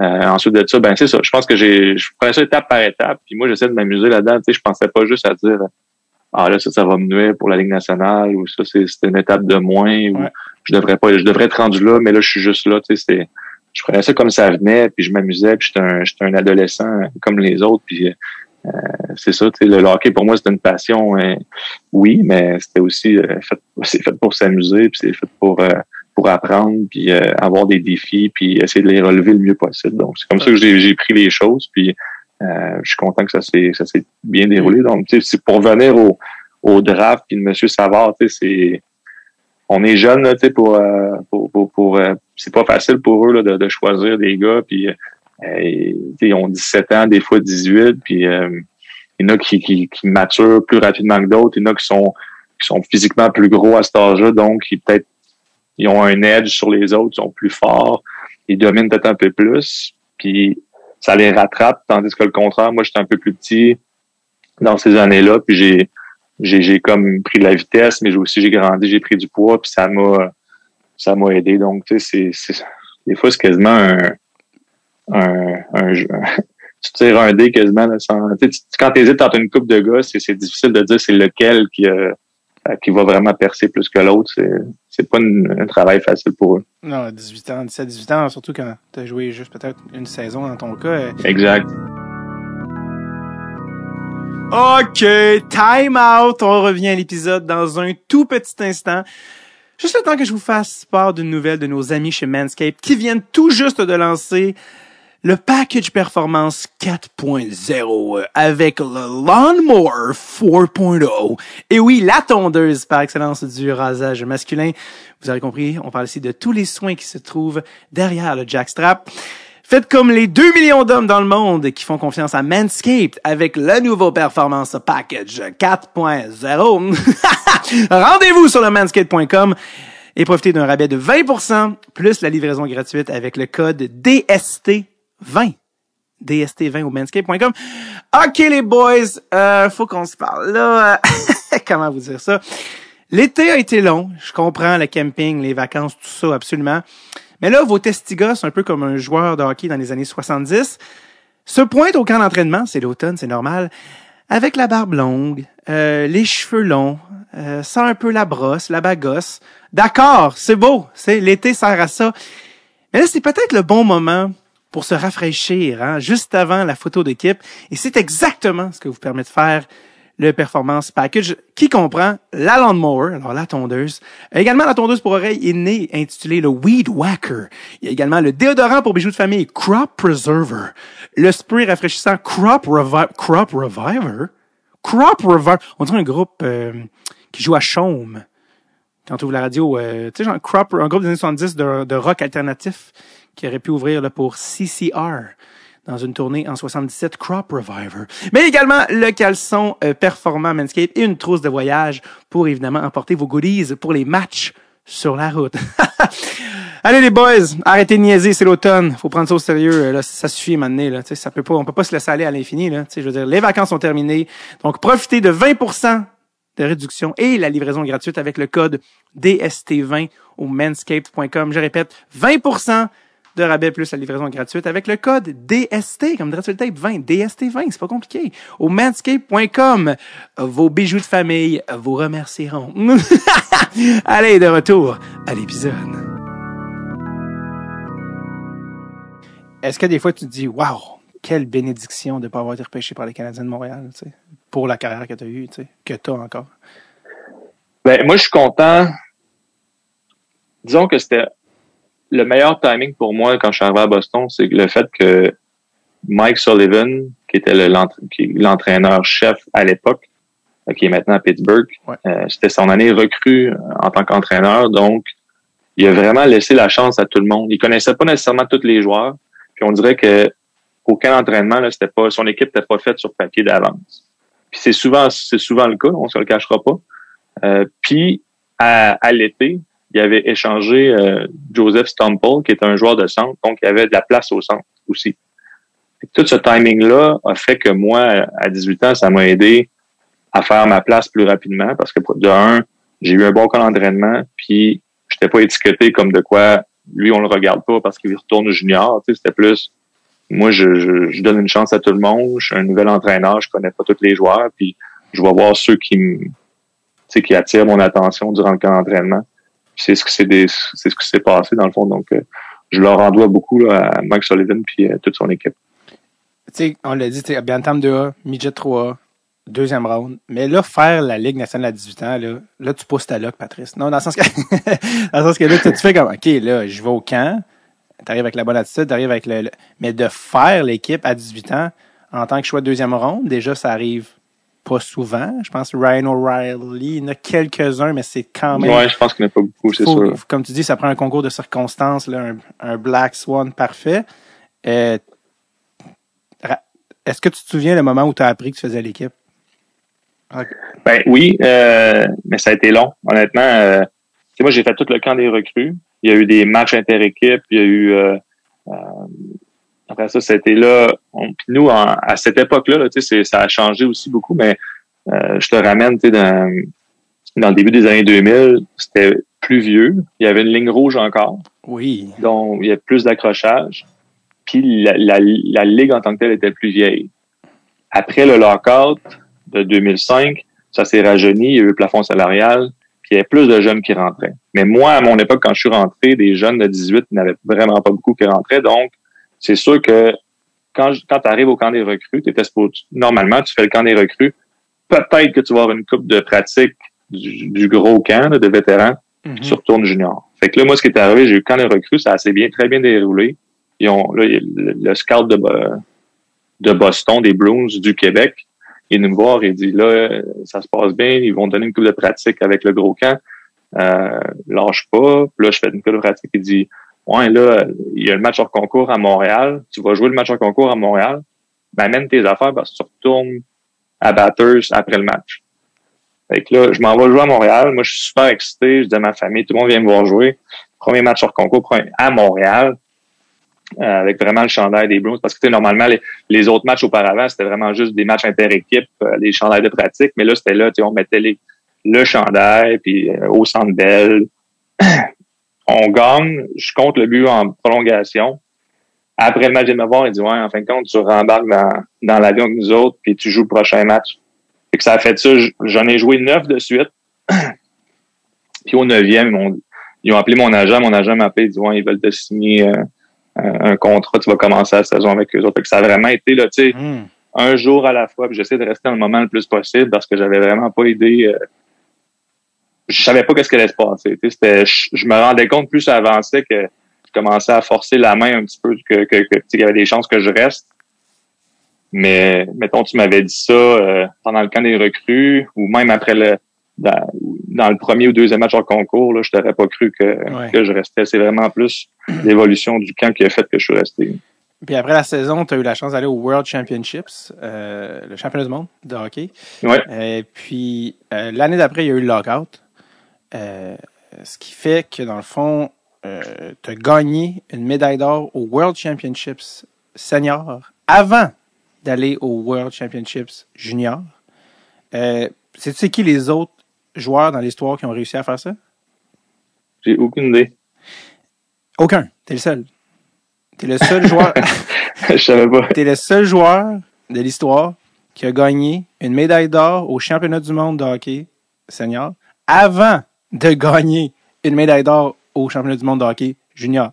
Donc, oui, les Selkey, bla, bla, bla. Mais la vraie, mais la vraie affaire, non, mais c'est quand même une affaire que moi-même, j'ai euh, lu en, en, euh, en, en lisant sur toi, puis je me dis, mon Dieu, je sais même pas si Patrice, il le sait.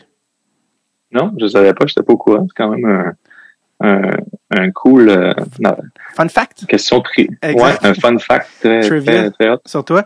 Euh, D'ailleurs, les World Juniors, euh, Stéphane Leroux, il revient à chaque décembre sur le podcast, puis on fait un épisode avant chaque, la question de mousser l'excitation de cette espèce de bulle de folie du temps des fêtes. Et votre équipe, là, timing encore une fois parfait, le lockout, Crosby, avec son fishbowl, on rappelle qu'il avait 16 ans, il n'a pas le droit de jouer avec une demi-visière.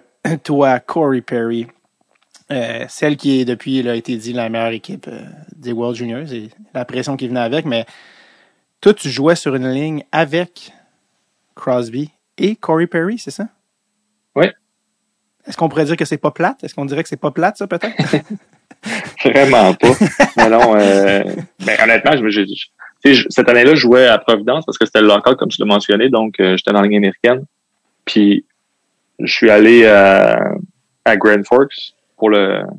En fait, on est allé à Winnipeg pour le camp d'entraînement là, des, pour faire l'équipe. Après ça, on allait à Grand Forks au Dakota du Nord, mais le niveau de jeu là, des, de cette équipe-là, quand je suis arrivé à la première pratique, j'étais impressionné parce que c'était plus fort que ce que j'avais à Providence. Hmm. Euh, puis c'est, c'est, pas pour. J'ai rien enlevé à ce que, à Providence, les joueurs qu'il y avait là, c'est plus au niveau du talent qu'il y avait sur cette, sur cette équipe-là. Parle-moi de Sidney Crosby à 16 ans. Il est comment Crosby? Sidney Crosby, Euh, il, est, il veut apprendre, il pose des questions, euh, puis évidemment extrêmement talentueux, puis vraiment un, un, un gars, tu, tu, te rends compte de son talent, puis de sa... C'est plus sa, sa vision, puis sa façon de penser la game qui est, qui est juste une coche au-dessus de tout le monde. Tu, tu, tu le vois déjà que ça va être quelqu'un un joueur spécial, mais j'étais surpris de son humilité puis de son vouloir de d'apprendre puis de, justement d'être d'être au meilleur tout le temps. Là, ça a comme été le début, vous le saviez pas à ce moment-là, mais d'une genre de collaboration. Euh, en musique, c'est des featuring, mais vous, c'était des. Écoute, vous avez joué World Juniors, après ça, Olympique 2010, 2014, World Cup 2016. Vous avez toujours joué ensemble, puis je sais pas pourquoi, puis c'est ça que je, tu pourrais peut-être mieux me dire, mais ils ont toujours eu de la misère à l'international à matcher des joueurs avec, euh, avec Crosby. D'où le fameux, euh, la fameuse sélection de Chris Kunitz, qui en avait fait surprendre plus, plus d'un. Chris Kunitz qui avait d'ailleurs marqué en finale contre la Suède. Donc, euh, ça a marché pour ceux qui. Mais tout ça pour dire, il y avait de la misère à trouver des, des, des line mates à, à Crosby. Pourquoi avec toi? Premièrement, pourquoi ils ont pourquoi c'est difficile de trouver un line mate pour Crosby? Puis pourquoi toi, ça marche avec lui? Ben, c'est une bonne question. Je sais pas. Euh, je sais pas s'ils ont vraiment de la misère à trouver des, des, des, des teammates. Mais tu sais, c'est euh, des line pas, pas, beaucoup de temps à faire la chimie, en fait, c'est ça. Ben, c'est. Honnêtement, c'est comme moi, je, c'est la façon. Peut-être que je suis habitué à jouer avec lui quand je joue avec lui. C'est comme la façon de le complémenter. C'est la façon de. C'est plus de se positionner. Avec lui, là, dans le fond, là, si tu mets un joueur qui, qui veut la rondelle aussi, puis qui, qui, qui, a besoin de contrôler, puis qui a besoin d'avoir sur son tête à, pratiquement à chaque présence, je trouve que tu viens un petit peu enlever à, à chaque joueur ce qu'ils font de mieux, sais. Mais, mais, moi, je pense que je suis capable de lire, puis de me positionner à des endroits un peu comme ce que fait, mettons, Gensel avec lui à Pittsburgh, qui va toujours se positionner à la bonne place. Tu sais, c'est comme, je pense que c'est, c'est plus pour le complémenter. C'est peut-être ça qui fait qu'on, qu'on, qu'on, qu'on joue bien ensemble. tu sais, c'est, c'est ça. Je pense qu'on a aussi, on, s'entend bien en tant que, en, tant que gars. Je pense qu'on est devenus des bons amis mm-hmm. avec le temps. Puis, euh, moi, j'ai toujours cru à ça que quand tu t'entends bien en dehors de la glace, tu finis toujours à moins de, d'avoir une bonne chimie sur la glace. Donc, euh, c'est peut-être ces choses-là ensemble qui, qui fait que, mais tu sais, je suis, je suis très chanceux de pouvoir jouer avec un, gars comme euh, comme Sid, c'est sûr, euh, dans. À j'ai toujours fait partie des, des, des excellentes équipes, puis euh, jouer avec des excellents joueurs, donc je suis choyé de ce côté-là, ça c'est sûr. Tu avais quand même fini ce tournoi-là, les World Juniors de 2005, meilleur compteur du tournoi et MVP. Donc dans ta gueule, Sid. Non, non, c'est pas vrai, mais dans le sens que toi, tu avais 19, lui avait 16, mais ça avait très, très bien été. Euh, dans une entrevue de 2011, donc ça c'était bien après que ça soit arrivé, mais euh, le GM de Boston de l'époque, Mike O'Connell, ça se peut-tu, c'est ça son nom? Ouais. A dit que euh, en 2000, en tout cas, au moment de l'échange, c'est en fait c'est le fait que tu excellais autant qu'ils ont décidé d'échanger Joe Thornton. Il a dit que c'est ça qui avait, il voyait ton évolution, c'est ça qui a mené à échanger Thornton pour bâtir autour de toi. ce qui est comme quand même pesant quand tu penses à ça en rétrospective. Est-ce que toi, tu étais au courant de ça à l'époque? Euh, non, euh, du tout.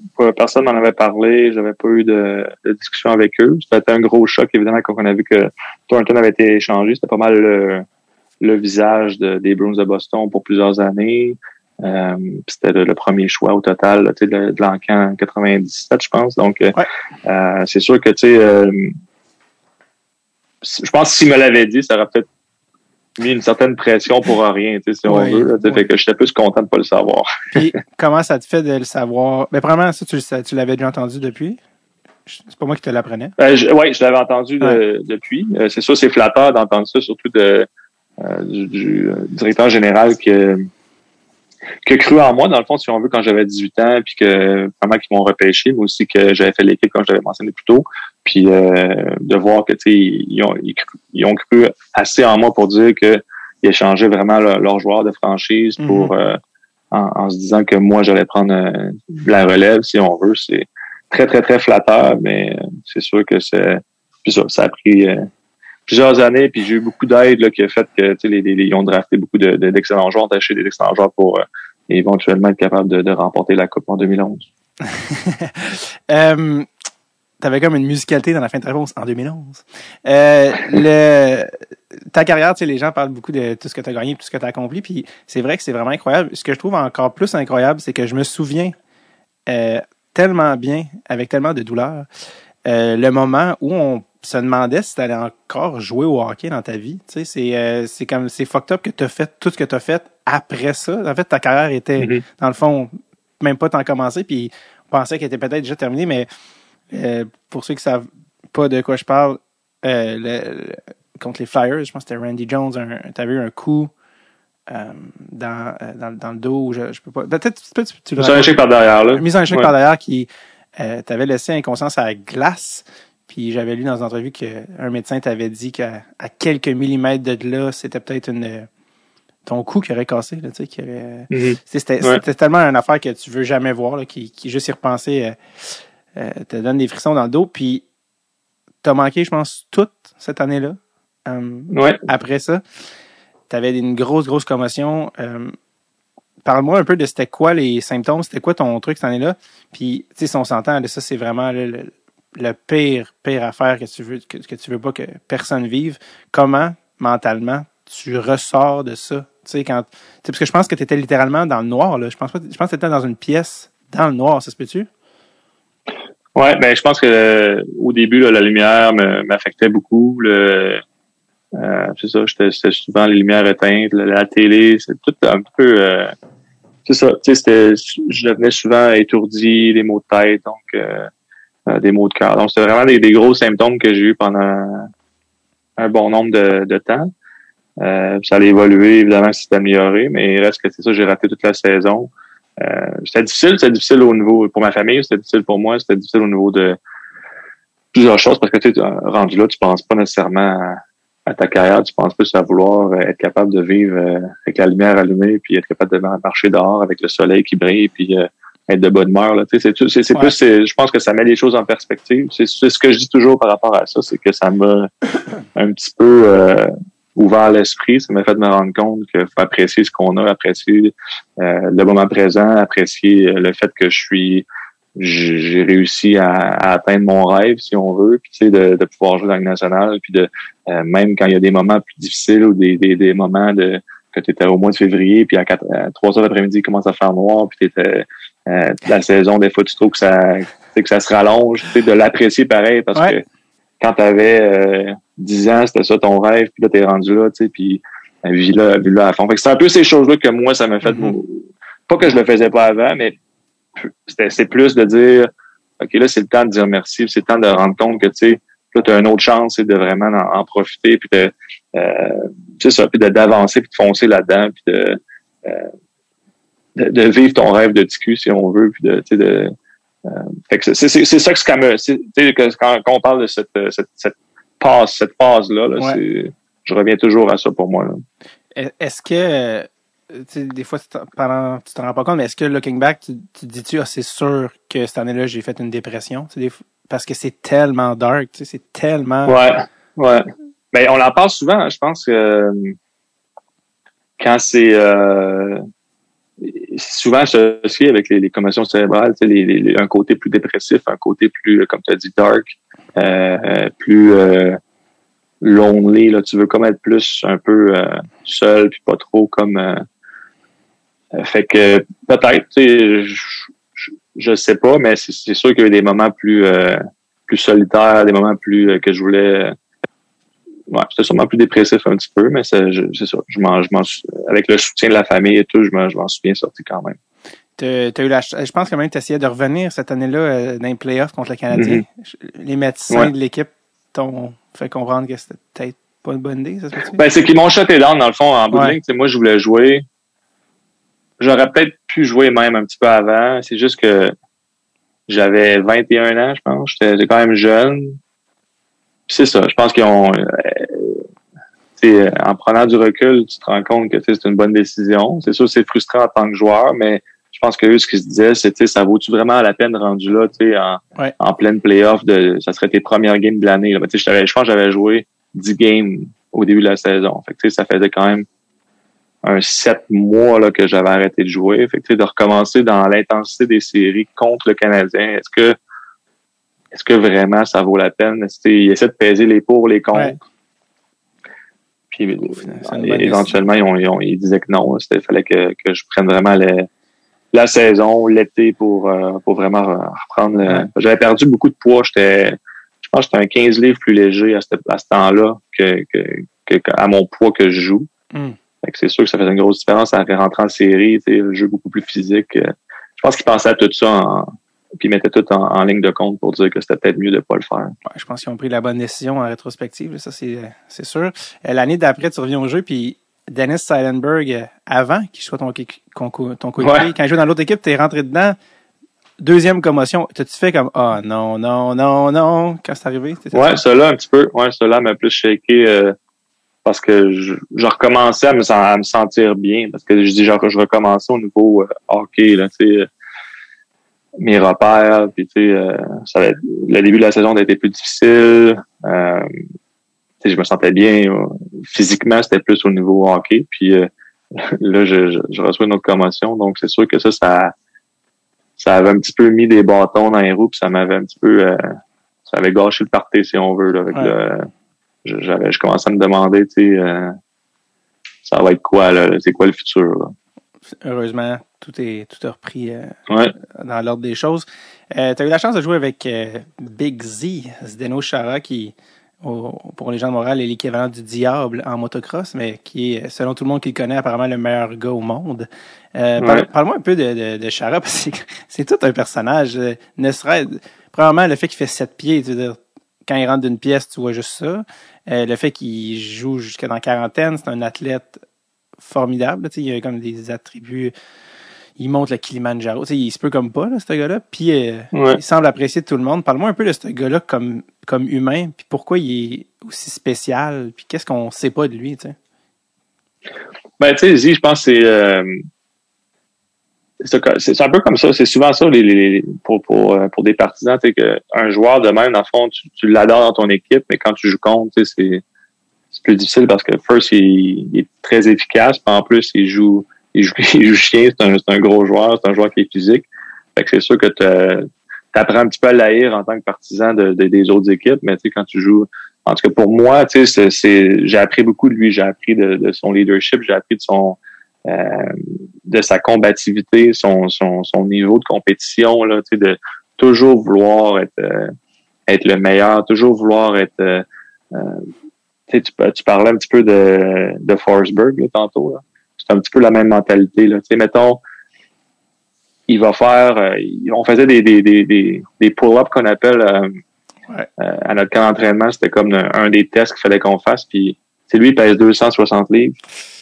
Puis il en faisait une trentaine. C'était souvent lui qui était qui avait le record. Puis une année, je me rappelle plus du gars, il y a un gars qui est arrivé puis il a fait un de plus que lui. Oh, Mais oh. là, là, il a, c'est ça. Fait que là, il y a eu comme un, un one-up, là, tu était, tout de suite, il rembarque sa barre, puis il essaie, puis là, il a réussi à en faire un de plus.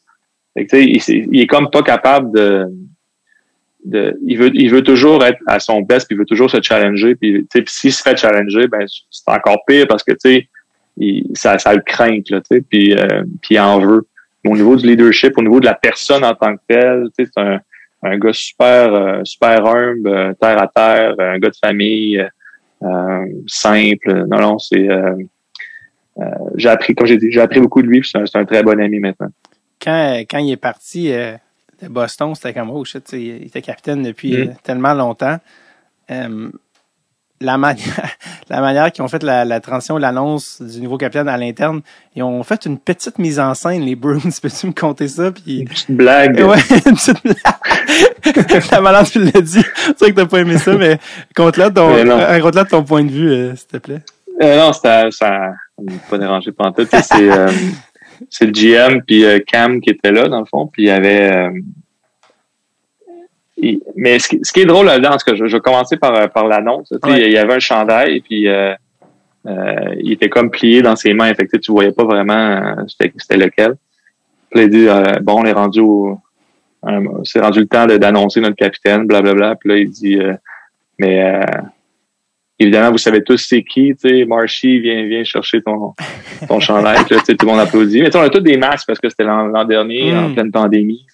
Euh, c'est comme dur de voir ma réaction à moi, mais euh, parce que j'ai j'ai revu le, le vidéo. Mais euh, moi, je trouve ça drôle parce que, dans le fond, c'est ça que je voulais dire, c'est que moi, il me l'avait dit d'avance que j'allais.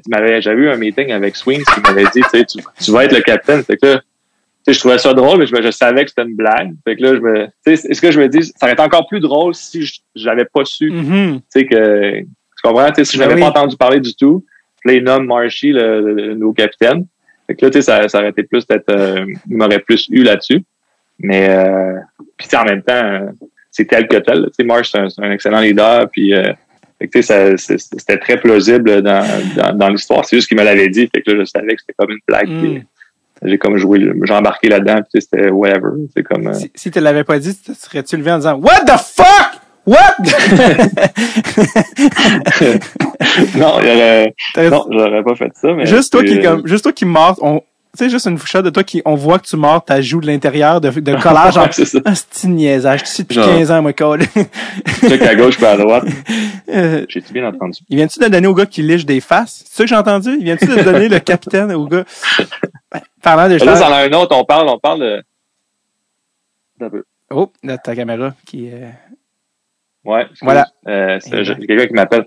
Euh, non, euh, Marchand. dans le fond, si euh, on parlait de Chara, mais Marchand, c'est la même chose parce que je sais qu'il est très aimé à Montréal. Mais euh, C'est pas. ouais. non, mais c'est la même chose. C'est un gars que tu apprends tellement à aimer, puis un excellent joueur, mais aussi un excellent leader, puis un gars que- qui est bien euh, apprécié par ses coéquipiers. C'est. Euh, c'est-tu, tu sais, quand il arrive des affaires comme les, les nous, moi, ça me fait rire personnellement, mais les, les, les lichages de face puis des petits, des affaires de même, qu'est-ce que vous, qu'est-ce que vous dites en arrière? Vous êtes comme, qu'est-ce que vous dites à Marchand, tu sais? Ou, Non, c'est sûr, cette situation-là, c'est comme on. Quand ça a continué, on l'a comme. Mais il savait aussi, là, on lui a dit, tu sais. Faut... que- Ça, ça fera peut-être qu'on qu'on passe à autre chose. là, parce que- Mais. euh, Non, mais tu sais, des fois, c'est c'est ça. C'est un, c'est un gars qui, qui joue toujours sur la ligne, puis des fois, ben, il la traverse, veut, veut pas. Puis euh, il, apprend de ça. Mais tu sais, des- je pense que plus ça avance, plus il évolue, puis plus euh, il réussit justement à jouer euh, on dit, sur la ligne, puis de respecter ça. on dit, tu sais, que pour un joueur de hockey, la carrière, bon, t'as comme t'as mi-vingtaine, tu rentres dans ton prime, puis là, début trentaine, c'est, plus t'avances en âge, plus c'est difficile de garder ton niveau de jeu. Les jeunes, c'est plus jeune, c'est plus vite tout le temps. Pourquoi Marchand, il est meilleur à chaque saison plus que celle d'avant? je comprends pas que le gars, il, à partir de 33, OK, là, je vois, là, je vois step up. C'est quoi, d'habitude? Tu sais, pas comme il faisait non plus 6 pieds 4, là, tu sais, il, est- il, il, est toujours en train de, tu sais, de, de- il est très on, mais il est meilleur à chaque saison, tu sais, puis les gens Ouais. parlent déjà de, de, de, de votre ligne avec Crosby pour les prochains Olympiques, mais pourquoi ben, Marchand s'améliore en vieillissant comme un 20? Je comprends pas. Ben, c'est son euh, son éthique de travail. Honnêtement, c'est c'est c'est ce que je pense. C'est un gars qui euh, qui en veut toujours plus. Tu sais, je parlais de Sharon euh, tantôt, c'est un petit peu la, la, la même histoire. Et il est toujours en train d'essayer de travailler sur des choses qu'il euh, qu'il veut améliorer. Il voit des choses de d'autres joueurs, mettons des des des des moves qu'ils vont faire, puis il va vouloir les les les, les répéter ou essayer de, de, de, de trouver une façon de l'intégrer dans son jeu. Euh, c'est ça, c'est un, un compétiteur né. Là, lui, euh, tu le vois aussi souvent là, dans les batailles un contre un, des choses comme ça. Il veut la rondelle. Il veut juste, il, va dans les, euh,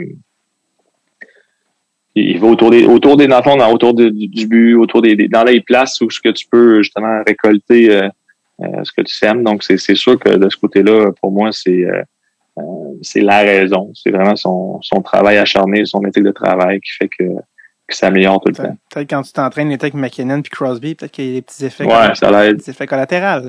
Mais euh, ce gars-là, en désavantage numérique, c'est une vraie couleuvre. Euh, marchand, il, il y a plus de buts en piqué que la- les gars non euh, dans toute l'année. Là, tu sais, c'est, c'est, un Ouais. peu, euh, c'est un peu dérangeant. Euh, parlant de, de, de d'enfantillage, euh, de, de lâcher des, mais des trucs comme ça. euh, dans le final 2011, tu sais, votre, votre Coupe Stanley, euh, c'était quoi? C'était... Oui, c'est ça. Quand tu t'es fait mordre le doigt, qu'est-ce qui s'est passé? Qu'est-ce qui s'est passé? C'était-tu toi? Oui, oui, c'est oui, c'est ça, c'est toi qui s'est fait mordre le Ouais. doigt par Alex Burrows. Ouais, par, euh, par Alex Burrows. Ouais, c'est dans le fond, euh, Ben, quand il appelait ça les escarmouches, Oui. euh, dans le fond, c'était c'était comme un 5 contre 5, tu sais, après le sifflet, après la période, en fait, à mettre finir, tout le monde est en train de se, se poigner, puis tu sais, c'est le- les mains d'en face, Ouais. tu sais, le, classique que tu vois souvent, dans le fond, euh, surtout en série, là. Puis, euh, c'est ça, j'avais mon... Je, me- tu sais, je voyais pas, tu sais, lui, il me mettait le gant en face, Mhm. moi, j'ai- je faisais la même chose. Puis, éventuellement, tu sais, il a vu mon doigt, puis puis il l'a mordu. C'est, aussi simple que ça. Euh, puis dans le fond, c'est ce qui s'est passé, puis c'est, tout. là. Mais tu as-tu parlé, tu sais, sachant en plus, vous étiez une couple de Québécois, tu as-tu parlé après en français, genre, ouais, oh, colle!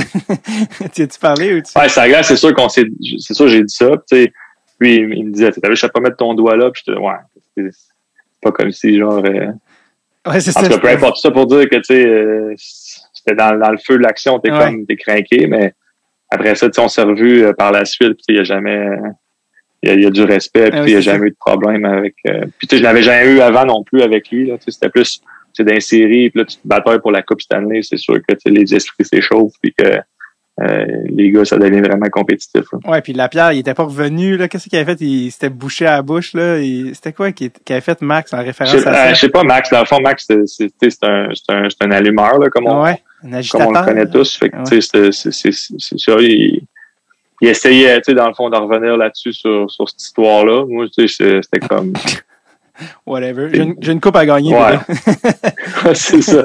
Mais, tu sais, je pense qu'il essayait juste d'essayer de me, me déconcentrer. Mais, tu sais, honnêtement, sur la glace, je suis pas du genre à, comme, parler ou de répondre. Fait que, tu sais, je, comme je laissais, je répondais pas, puis j'étais- non.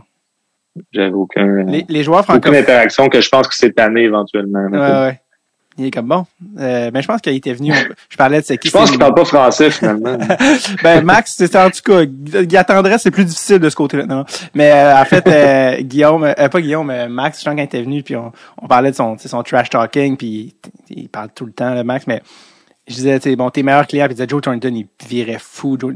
Puis il disait, mais je pense qu'il avait nommé que toi, il allait te parler, puis il était comme, tu sais, il s'en foutait, là, Patrice. là. tu sais, genre, ça marchait pas. Puis il dit, moi-même, je comprends pas comment les gars se fâchent. Je suis comme, Crème, pourquoi t'es comme, pourquoi tu te fâcherais? Moi, j'ai pas rapport, tu sais, mais il, il savait pas pourquoi ça marchait, mais visiblement, je pense qu'il dit avec toi, ça, ça, ça, ça, il est comme, non, ça, ça, il, joue sa game, tu sais. Euh, Ouais. Mais, euh, oui, c'est ça. Ben, je ah oui, c'est ça, je te disais, les joueurs québécois ou francophones, vous parlez de vous beaucoup, ça glace, entre, en français, ça, Ouais, ben, moi, j'en reviens, tu sais, moi, je parle pas beaucoup sur une Ah, en général. avec, en général, avec les, avec les gars, tu sais, je parle, je parle pas. Fait que, tu sais, Ouais. c'est, euh, euh, pas vraiment. Ça m'arrive de temps en temps, tu sais, qu'une couple de, des gars que je connais plus, mettons, tu sais, Ouais. c'est, c'est sûr, genre une couple de petites conversations, mais c'est autrement, là, pas vraiment. c'est qui ces gars-là, dans le fond? Ben, je suis comme plus vieux un peu, fait que la, la, la, la transition s'est faite, mais tu sais, des gars comme Antoine Vermette, puis David Desharnais, puis tu sais, Mm. Des gars avec qui je m'entraînais l'été, Ouais. Philippe Dano, justement, tu sais, c'est sûr qu'il va y avoir plus un, tu sais, un petit salut, comment ça va, tu sais, euh, juste- mais c'est pas, c'est pas une grosse conversation, Mm. là. Moi, je pense ouais. à autre chose, puis tu sais, euh, eux autres aussi, là. Puis, euh, ça, on, on se concentre sur le match, puis euh, c'est ça. Moi, moi, pendant un match, tu sais, c'est comme je suis, Game on. je suis sur ma tâche, puis euh, je suis, je focus à, à ce que j'ai à faire, puis je vais parler, tu sais, mettons, quand je suis ouvert pour une passe ou, tu sais, pour, Mm. pour parler à mes gars, tu sais, euh, mais autrement, là, au niveau de commencer à jaser avec l'autre bord, c'est pas mon genre. Après la game, pizza au poulet? T'es plus pizza au poulet? OK. Ouais. Je te reviens- tantôt. D'ailleurs, vous avez fait le- vous avez gagné la coupe. euh, vous perdiez la série, vous êtes revenu, vous avez gagné la coupe. Et euh, vous avez fait euh, ce que tout bon joueur qui gagne la coupe doit faire, le party. Et Ouais. ça avait fait, ben c'est ça que les réseaux sociaux maintenant, tout se partage et se repartage Mm. des millions de fois, mais la fameuse facture avait fait jaser. de, ça, c'était un party, ça, c'était à Boston, dans le fond. C'est ça, ce party-là? ça? Ouais. Quand vous êtes revenu à. Boston, c'est une facture de bien au-delà de 100 000 dollars d'une euh, Ouais. soirée, euh, ou comme on appelle, un petit bonus de signature. Et puis, euh, ce qui faisait vraiment... Raconte-moi, parce qu'il y avait comme toute la liste des items, mais il y avait un item qui a vraiment attiré l'attention de tout le web et qui a fait vraiment sourire. Euh, je- en fait, je m'en souviens même pas exactement c'était quoi, mais toi, tu dois t'en souvenir mieux que moi. Mais dans le fond, c'était, euh, c'est ça, il y avait comme un, c'était comme décortiqué sur euh, tout ce qu'on, avait pris. 12 000 Euh, c'était- shots. Comme tu dis, c'était, hein? c'est dans 12 000 shots de vodka. Bon. genre- Ouais, c'est Lui, il a pris euh, 30. exact. Non, mais tu sais, c'était comme, euh, Puis il y avait même, tu sais, la, la, la bouteille de champagne, c'est ça. Il y avait, finalement, la facture était comme de 130 000, quelque chose de ridicule qui est quasiment gênant. puis euh, il y avait une bière, c'était comme une Amstel Light, puis il y avait, tu sais, dans toutes les affaires, il y avait, mettons, euh, je sais pas moi, 50 euh, Budweiser, 50 ouais. la ouais. Heineken, puis là, tu sais, il y avait comme la la, la bière, puis là, on, on s'est toujours demandé c'est qui, c'est qui, tu sais, qui... Mm-hmm. Puis là, finalement, c'est Johnny Boychuk qui, lui, euh, il était tanné de boire, il était tanné de boire la bonne, qui a demandé une Amstel Light. Mais, euh, vous l'avez su combien de temps? Il voulait être plus, euh, plus santé, il voulait, ça prenait une bière légère. combien de temps après, vous l'avez su? Ça a pris combien de temps? Ben, c'est ça, ça a été long avant qu'on le sache. C'est comme, euh, il en parlait pas, puis là, année, ça s'est su, mettons, peut-être euh, l'année d'après, tu sais, quand on s'en reparlait. Oh, parce que la plupart des gars, on est revenus l'année d'après, c'était pas mal la même équipe. Là, tout le monde était c'est qui qui a commandé la, la, la fameuse Amstel Light? Puis là, Johnny, il dit, ah, c'est moi, ça. C'est, j'aime juste, c'est sûr qu'il y a eu, c'est sûr que pendant longtemps, il était trop gêné, genre. Ah, c'est ça, ouais. C'est sûr que pendant comme des mois, des gars comme, who's the fucking pussy? Puis là, lui, il était comme en arrière, oh, man, je veux pas être le gars. Il dit, ah, flanche ça, ça, ça jamais. C'est ça, ça me stresse trop, là. Trop, euh, ça me fait trop d'anxiété, faut, faut, que je comme queen, OK, je fais mon coming out. Oui, c'est moi. Ouais, c'est ça. euh, ça, c'était ta première finale de Coupe Stanley de, de 3, 2013, ouais. avec Jagger. Euh, 2019 contre euh, les Blues. 2013, corrige-moi si je me trompe, euh, vous perdez en finale contre Chicago. Et apparemment que jusqu'à la dernière seconde, tu as joué avec un nez cassé, une côte de cassé, une épaule de disloqué et un poumon de perforé. Ça va, Pat? T'es correct? un poumon de perforé. Ça a l'air pire que c'est, là. le nez cassé, c'est arrivé contre Pittsburgh. Fait que, t'es rendu là, était peut-être moins cassé. C'était peut-être plus, euh, il avait regué. Ouais, c'est ça. Il commençait à se, re, se resolidifier. Euh, l'épaule, c'est arrivé au dernier match. Mm. Puis, mais les côtes, ouais, les côtes, ça a commencé au début de la série contre Chicago. Puis le poumon, ben, c'était le dernier match, dans le fond, que, que, que perforé. Donc, tu sais, j'ai, il y a le match, je pense qu'on a joué, on a perdu en 6, puis euh, le match 5, dans le fond, j'étais euh, à Chicago, puis là, j'ai pas fini le match parce que vraiment, là, mes côtes, c'était, c'était rendu, j'avais de puis ils pensaient que c'était mon, euh, ils pensaient que c'était ma, ma rate qui était euh, perforée. Puis là, on était à l'hôpital, tout était beau, fait que là, c'était comme, on revient à la maison, puis là, tu sais, on, dans le fond, nous, on revenait à la maison, puis on jouait le lendemain. C'est pas comme si j'avais beaucoup de temps pour, pour récupérer puis guérir. Fait que disons que les côtes, j'avais de la difficulté à, à, à me bouger. Puis là, c'est ça, on a comme jasé, qu'est-ce qu'on peut faire pour, pour jouer, parce que je voulais jouer le match. T'es rendu là, surtout, là, tu, tu batailles avec ton équipe pendant tellement longtemps, c'est pratiquement deux mois. Euh, c'est un grind, comme on appelle, c'est vraiment, vraiment intense. C'est ouais. beaucoup de travail, mais beaucoup d'énergie. Fait que rendu là, je me dis, je peux pas, tu sais, pas jouer rendu là. Il faut que je trouve une façon. Puis là, on a comme parlé avec l'équipe de, des médecins, mais finalement, ben, mon poumon, ça a été en témoin de jouer ce match-là. Fait que ça, ça Je sais pas. C'était plus dur dans, dans le fond, euh, c'est ça. J'avais le poumon perforé euh, pour le match numéro 6, puis euh, c'est ça qui fait que la, la liste est plus, est plus grande, là, mais tu sais, c'est pas tout arrivé d'une shot, là, disons. Comment, comment mettons, ta respiration est influencée quand tu as un poumon perforé en train de performer un sport de haut ah, honnêtement là, je, je, ben moi je le savais pas, tu sais, qu'il était perforé. On, on le savait pas, c'est pour ça que j'ai joué. Sinon, j'aurais pas joué. Mais c'est ça. Puis là, j'arrêtais pas de leur dire. J'allais les voir. Je disais, il y a quelque chose qui se passe. Tu sais, genre, je suis pas capable de respirer sans glace. Je faisais des chiffres de 15 secondes. Je revenais. J'étais, j'étais toujours euh, euh, vraiment. J'avais pas, pas, pas du tout de souffle. J'étais pas capable de respirer. Puis c'était un petit peu comme troublant. Là, je, je me dis, il y a quelque chose qui se passe qui est juste pas normal. Là. Mais là, je continuais, puis je me disais, regarde, je peux pas rendu là, j'ai décidé de jouer, je peux pas laisser, les gars. Mm-hmm. mais tu sais, c'est ça, j'ai donné ce que je pouvais donner, mais c'était pas une, c'était pas une grosse game de ma part, disons. Hein. J'avais pas d'énergie, j'avais juste pas de jambes, j'étais pas capable de, de me bouger, puis. Euh, okay, euh, c'est arrivé, arrivé pendant la game, mais je me disais, tu peux pas légalement faire jouer quelqu'un qui a un poumon perforé non, non, non. c'est juste trop dangereux. C'est ça, c'est, on le savait pas. C'est sûr que, tu sais, moi, je, comme je disais, tu sais, je, j'en parlais. Je pensais pas à ça non plus. Je pensais que c'était vraiment mes côtes qui faisaient que c'était, que c'était ça le problème. Mhm. Puis je me demandais qu'est-ce qui se passait. Puis tu sais, la, la respiration, je pensais, je me disais que euh, c'est, c'est, c'est le match numéro 6 des, des, de la finale de la Coupe Stanley. Et voyons que j'ai pas d'énergie, ça n'a pas de bon sens. tu sais. Je suis bien blasé. c'est ça. Je suis bien blasé. Là, après le match, euh, ils ont dit ouais, Hmm. on va aller à l'hôpital pour, pour, pour être sûr tu sais, qu'il se passe rien. Puis ils, se sont rendus compte que mon poumon était, à- je pense, était à 40% euh, affaissé. Fait que, c'était comme OK, ouais, c'est pour ça que je suis capable de respirer sur la glace. Ta merde.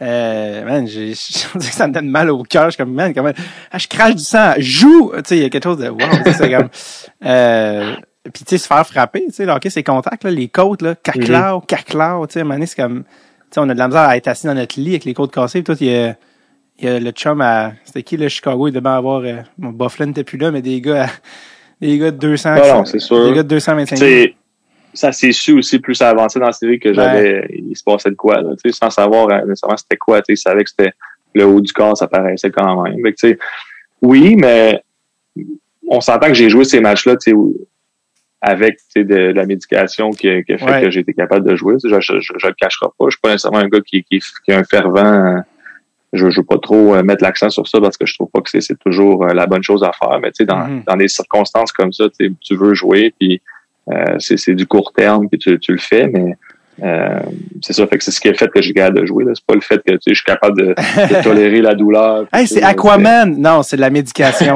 c'est de la drogue. la drogue fonctionne. Euh, tu parlais des, des playoffs, tu sais, justement, l'intensité des séries, puis tu dis, ah, je suis pas un gars qui parle beaucoup, puis c'est vrai qu'on on te voit rarement en train de gueuler après des refs. En fait, jamais, on te voit jamais en train de faire ça, mais il y a une fois, il y a un exemple, le seul exemple que été capable de trouver, ça doit être, tu vas ça arrive pas si souvent. Euh, Playoff 2016, vous êtes face à l'élimination, euh, je pense que c'est contre Ottawa. Euh, 2016 ou 17, je pense que c'est 2016. Et euh, vous êtes, en- je pense que vous êtes à quelques minutes, voire secondes, d'être éliminé par les Sens. Et vous avez un petit euh, time-out euh, à votre Mhm. banc. Et euh, Papa Patrice est bien tanné de la manière que la game va. Et c'est une des seules Ouais. fois où tu as pété une coche.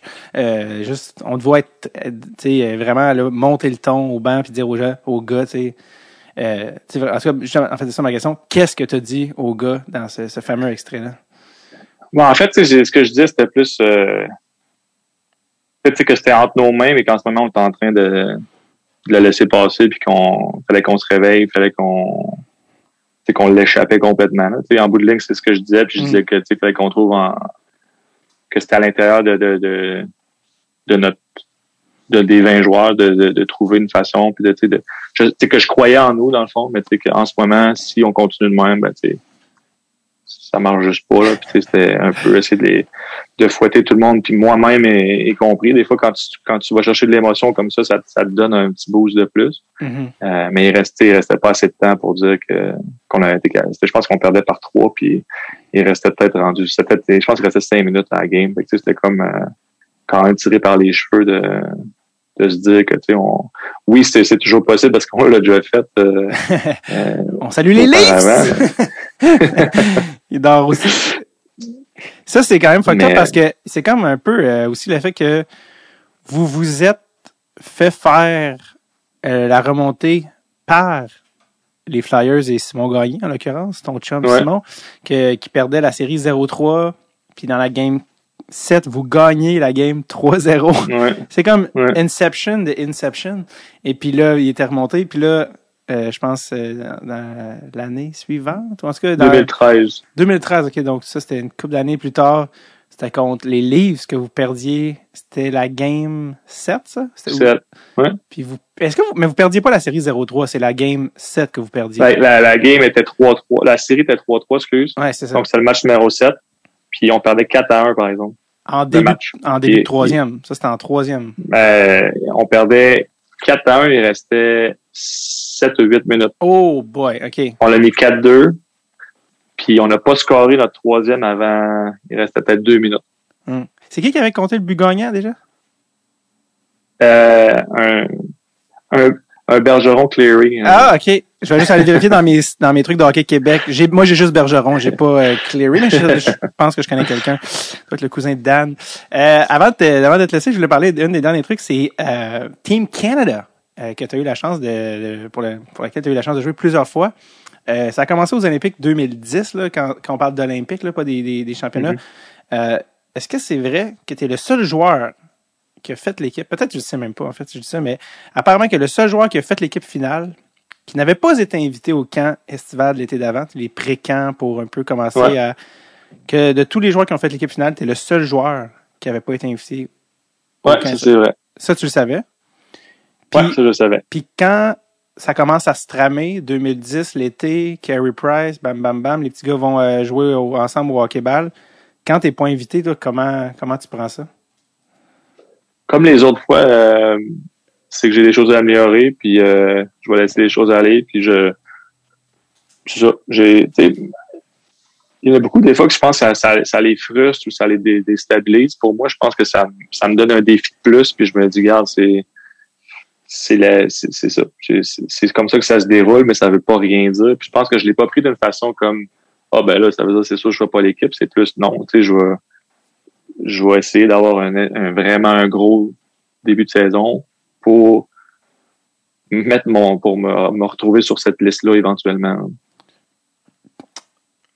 Je me, depuis tantôt, je suis Dieu, mais ce gars-là devrait avoir une carrière de motivateur, conférencier, inspirationnel. Ouais. Mais j'allais dire, est-ce que, je me dis toujours, à chaque fois que tu dis ça, je me dis, est-ce que c'est vrai? Mais dans le sens que oui, c'est vrai, mais je me dis, est-ce que tu t'es quand même reviré et t'as punché quatre fois dans le mur chez vous? non, non, non, non, non, j'ai, euh, tu sais, faut, faut qu'on se rappelle aussi que, mettons, même euh, quand j'étais bantam au midget, tu c'est pas non plus comme si, genre, euh, je me suis fait couper puis je le méritais pas du tout, là, puis les mm. coachs, ils, c'est, je, je, je, le méritais en quelque sorte, puis tu sais, je, je, me suis amélioré, tu sais. L'année 2009, j'ai eu une bonne saison, mais j'étais sûrement, tu sais, on the edge de faire... Ouais. C'est une liste de 40 gars, dans le fond. Fait que, tu sais, mettons que j'étais peut-être 45e, que j'ai pas fait la liste. Mais ça voulait pas dire qu'il me regardait pas non selon moi, en tout ouais, Ouais. Mais c'est, je pense que ça peut été, tu, tu le prends comme une motivation, mais aussi tu te dis, c'est si je m'ouvre les yeux puis je suis réaliste puis je suis, euh, je suis honnête avec moi-même, est-ce que je méritais d'être sur cette liste-là basée sur la, la saison 2009? Oui et non, tu sais, mais c'est sur la fesse, tu sais, vraiment 40e dans ce coin-là. Fait que, c'est plus, je me dis, bon, les autres, ils, ont vu différemment, puis c'est à moi de leur prouver que, que je mérite d'être sur la liste des 20, dans le fond, parce que tu veux pas être sur la liste des 40 en Tu veux être, tu veux faire l'équipe puis aller aux Olympiques. Mais c'est comme ça que je le vois, puis tu sais, c'est, c'est sûr que, tu sais, ça, ça paraît toujours, euh, mais je, le vois de cette façon-là, mais tu sais, c'est, c'est ça. Je, pense que j'essaie d'être un avec moi-même puis de me rendre compte que j'ai des choses à améliorer tout le temps, puis tu sais, que, que je suis pas, euh, c'est ça. je pense que c'est une bonne chose dans la vie d'avoir des, des petits obstacles de même puis des challenges qui fait que, Visiblement. que tu te remets sur la terre. Et c'est qui ces gars-là? Il y a beaucoup de gars, des fois, tu connais pas nécessairement super bien parce que tu vois pas, t'es pas au coéquipier avec eux le reste de l'année. Qui dans cette équipe-là, quand t'es arrivé, tu fais, oh boy, c'est non bon ce gars-là, ou des, des, des gars, que ce soit on ice ou off ice, t'as fait wow.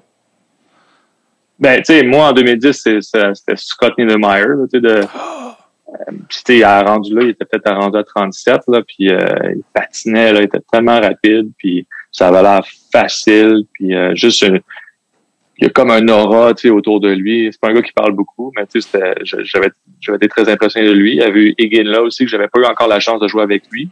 J'ai eu la chance plus tard dans ma, dans ma carrière, mais Jérôme, c'était c'est toujours le sourire, toujours de bonne humeur, un joueur exceptionnel évidemment. Euh, de voir à quel point ces gars-là, dans le fond, des gars que j'ai grandi un peu, euh, je les mettais sur un piédestal, que c'est des gars terre à terre, des gars humbles, puis des, des gars qui veulent s'améliorer, qui posent des questions pareilles à, à d'autres gars. Fait que c'était quand même cool de voir ça. Moi, ça a été le, plus gros choc que j'ai eu. tu euh, euh quand je suis arrivé là, la, la première personne que j'ai rencontrée, dans le fond, à, à Vancouver, c'était Chris Pronger. Fait que, quand même, là, le gars, il est un peu comme Chara, il était imposant, puis euh, il y a comme une confiance, en, il est comme, un, comme j'ai dit, je parlais d'aura avec euh, Niedermeyer, c'est un peu la même chose pour lui, il y a une présence, tu sais. Euh, fait que de, là, j'étais là, ok, ouais, je suis vraiment sur cette équipe-là, là, c'est quelque chose. c'est un tueur. Chris Pronger, c'est un sociopathe légal, mais c'est c'est- c'est Ouais, de la ça. maladie mentale, ça. Mais c'est tu veux, tu veux être dans son équipe, pas dans l'autre équipe. Exact. Euh, Raconte-moi comment qu'est-ce qui s'est passé, qu'est-ce qui s'est dit entre la fin de la- du match de la médaille Ouais. d'or, alors que Parisé vient d'égaler un, la, la game là, en fin de match avec un but. euh, ça peut euh, faire mal, comme on dit, ça, ça peut casser un petit peu Ouais. les- un rythme. Et puis là, tu reviens dans la chambre avec tous les gars qu'on sait, tous les, tous les, beaucoup de futurs Hall of Famers là-dedans. Euh, qu'est-ce qui se dit? Qu'est-ce qui parle? Qu'est-ce qui se dit entre l'over, entre, euh, ouais, après la game? Hey, c'est pas dit grand chose, honnêtement. C'était tellement, là. euh, Puis moi, j'avais ce sentiment-là, tu sais, quand je suis rentré, j'étais, j'étais plus jeune aussi, puis je me disais, Hey, c'est quand même, euh, ça fait mal, là, tu sais, euh, ça leur donne le momentum de l'autre bord, puis là, on s'en va en prolongation, puis tout peut arriver. Euh, mais tu sais, les gars sont rentrés, là, puis c'était comme focus, on, on repart, on, ça changeait rien à notre but, tu comprends dans le sens que les gars disaient, tu sais, c'est, on, on, on a la, encore le même objectif, c'est encore là devant nous, c'est à nous de, on est en contrôle, dans le fond, encore de notre destinée. Puis, euh, tu sais que, dans le fond, il y a un gars qui a dit, euh, tu mettrais, tu, tu, mettrais, mettons, ces 20 gars-là, nous, nous 20, dans le fond, tu mettons, euh, n'importe quelle, contre n'importe quelle équipe, à n'importe quel moment, puis j'aimerais nos chances. Fait que là, on est là, genre, fait que il nous reste un but à scorer avant de, tu sais, c'était quand même, euh, c'était des beaux, euh, des beaux messages, mais tu sais, il y avait beaucoup, beaucoup de confiance, puis de, euh, j'ai senti les gars vraiment calmes, là, tu sais, fait que ça, ça fait du, ça faisait du bien à, moi, j'avais 24 à ce, à ce moment-là, donc c'est sûr que, tu sais, j'étais comme dans, dans la gang un peu plus jeune, si on veut. Puis, euh, c'était, c'était rassurant, si on C'est veut. c'est qui qui avait dit ça? Tu te souviens-tu qui avait dit, ah, c'est nous 20? ouais. Je sais pas si c'était Iggy ou ben euh, il y avait- c'était comme soit je sais que Iggy a parlé, je sais que Niedermeyer, mais je veux pas mettre des mots Ouais, ouais, bouche des, des- tu sais je sais comme plus, Mais c'était comme c'était comme les leaders dans le fond les, les, les plus vieux là. Puis Babcock, qu'est-ce qu'il vous dit? Babcock lui c'est c'est ça, lui lui c'est le genre de coach qui euh, c'est toujours par rapport à la prochaine action. Fait que lui, là, il, il en a même pas reparlé. Il, a même- il est rentré dans la chambre là, comme si c'était euh, pour la deuxième période de la- du match préliminaire. Dans le sens que, tu sais, c'était comme, OK, on s'en va là, on fait ça, voici les petits ajustements qu'on a à faire, puis let's go, on en repart. Tu sais, c'était vraiment pas... Euh, c'était un peu rassurant aussi. Là. Il a fini en disant, tu sais, hey, euh, un peu comme l'autre, il avait dit, tu sais, on est dans une situation pour gagner une médaille d'or. Genre, tu sais, on, on, on se serait fait dire ça au début du tournoi, on l'aurait on l'aurait pris tu sais, à 100% cette situation-là. tu sais. Fait que C'était comme it is what it is, là, puis on, on fonce. Là. Il avait pas dit quelque chose, Babcock, comme genre, un de vous autres a la chance d'être un héros jusqu'à la fin de ses jours. Tu sais, comme un, aff- un espèce de truc un peu. Ça, ça se peut, ça, ça, ça, ça flasherait, ben non, s'il a dit ça, ça pourrait faire un film avec ça. c'est- Ça fait très Herb Brooks, le Miracle, mettons. Ouais, ouais. Boys, you were born to be here. non, ça, se- euh, ça se peut pour vrai. Tu sais, euh, je vais t'avouer que des fois, j'ai comme la même. Je me rappelle des choses, je me rappelle pas toutes, toutes, toutes, là, mais Quelqu'un aussi, je semble, avait raconté, ça, je me souviens, encore une fois, je me souviens plus qui a raconté ça. Quelqu'un qui était sur l'équipe, mais que, justement, Scott Niedermeyer, comme apparemment, qui est comme, en tout cas, semble pas, le stress semble pas l'atteindre, là, tu sais, où je pense qu'il y avait trop d'expérience. ouais. Puis, je sais pas qui avait dit que genre entre l'overtime, entre la troisième puis l'overtime, tu arrives dans le vestiaire, t'enlèves ton stock. Puis apparemment que Scott Niedermayer, genre, il est pas mouillé de sueur. Puis apparemment qu'il y avait une goutte au milieu du chest de sueur. T'es comme, Ah, ça- ouais, Ben, exact. c'est ça que je me, c'est ça que je me, je me rappelle de lui, c'est ça que je voulais dire, tu sais, dans le fond, il, patinait là comme, il était toujours down and back, même dans les pratiques, tu sais, ça avait toujours l'air tellement facile là, que ça m'était frustrant là, puis euh, c'est que ça me surprend pas là, tu sais que qu'il avait sûrement les cheveux même pas euh, dépeignés, puis c'est ça, c'est le joueur qui avait compté ça. Je me souviens plus si c'était sur un podcast anglophone. Je me- ça fait trop longtemps, mais je pense que justement qu'il était comme dans son espèce de demeanor, puis son espèce de comportement, puis son espèce de vibe. Scott Niedermayer, il est juste comme ah non, ah non, on va gagner. Comme Ben, c'est ça qu'un peu, c'est ça que je te disais dans, dans le sens de la confiance, là, Ouais. de, des gars, là, c'était toujours genre, tu sais, souvent, à- à- entre les périodes, les gars, on va enlever notre tape pour attacher nos patins ou, tu sais, taper notre, notre palette, tu sais, c'était juste ça qu'ils faisaient, là, tu sais, puis il avait Mhm. l'air, là, tu sais, en contrôle total, là. Puis, tu sais, juste de voir ça, là, il n'y a pas besoin de dire grand-chose, là. C'était juste de voir ça pour moi, en tout cas, là. C'était comme, OK, on est, on est fine, il n'y a pas de problème. Fait ça, ça fait quand même une grosse différence quand tu vois tes leaders en contrôle, puis tu sais, comme, euh, qui ont, en, sachant qu'ils ont déjà, mais que ça paraît qu'ils ont déjà passé par là. Prends-moi par la main, Patrice, et tout va bien aller, puis le Scott Newmar qui t'amène. ouais, c'est ça, exact. A comme une espèce de, ah, vous le saviez pas, on va gagner. Tu sais, comme, ah non, non, non, on va gagner, comme, sachez-le, ça va, c'est ça qui va arriver. Et, comme de fait, euh, raconte-moi de où toi t'as vu, comment t'as vécu ce qui est maintenant connu comme étant le Golden Goal. Ouais, ben moi en fait euh, en 2010, euh, j'étais souvent sur, le banc parce que tu sais j'étais comme le 13e attaquant. Fait tu sais j'ai j'ai c'est comme ça un petit peu que j'ai vécu le le, le, but le, mais tu sais ça a été une super expérience évidemment. Fait tu sais c'est juste de voir, dans le fond, moi, c'est mon angle, dans le fond, le, le banc est, du, du, côté de Ryan Miller puis de, de l'attaque, dans le fond. Mm-hmm. Puis on voit pas beaucoup, tu sais, quand on est sur le banc, on voit pas beaucoup le, le coin vers le, le, plus proche du banc, dans le fond. Fait qu'on voyait pas beaucoup ce qui se passait entre là puis tu sais, le défenseur des, États-Unis qui allait récupérer la rondelle. Puis là, finalement, on voyait Sid, tu sais, comme s'exciter un peu, la vouloir proche du... Ouais, c'est ça. Fait que là, quand j'ai vu ça, j'ai j'ai vu que la POC est arrivée tout de suite, puis euh, sa fraction de seconde quand il a lancé, tu sais, five ça a tellement été rapide.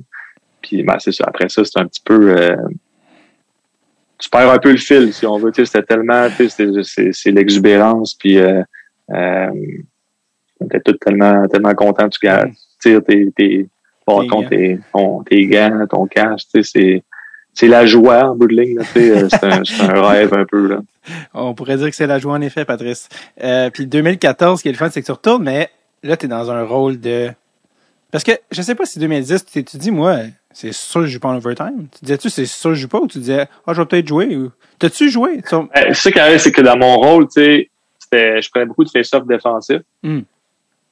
Puis, euh, dans le fond, j'étais, c'est ça, j'étais, j'étais pas vraiment sur un, j'étais comme sur le quatrième trio, mais on était quatre. je, je jouais pas beaucoup. Si je jouais, c'était de temps en temps, pour me mettre dans le match, je mettais une coupe de chiffres.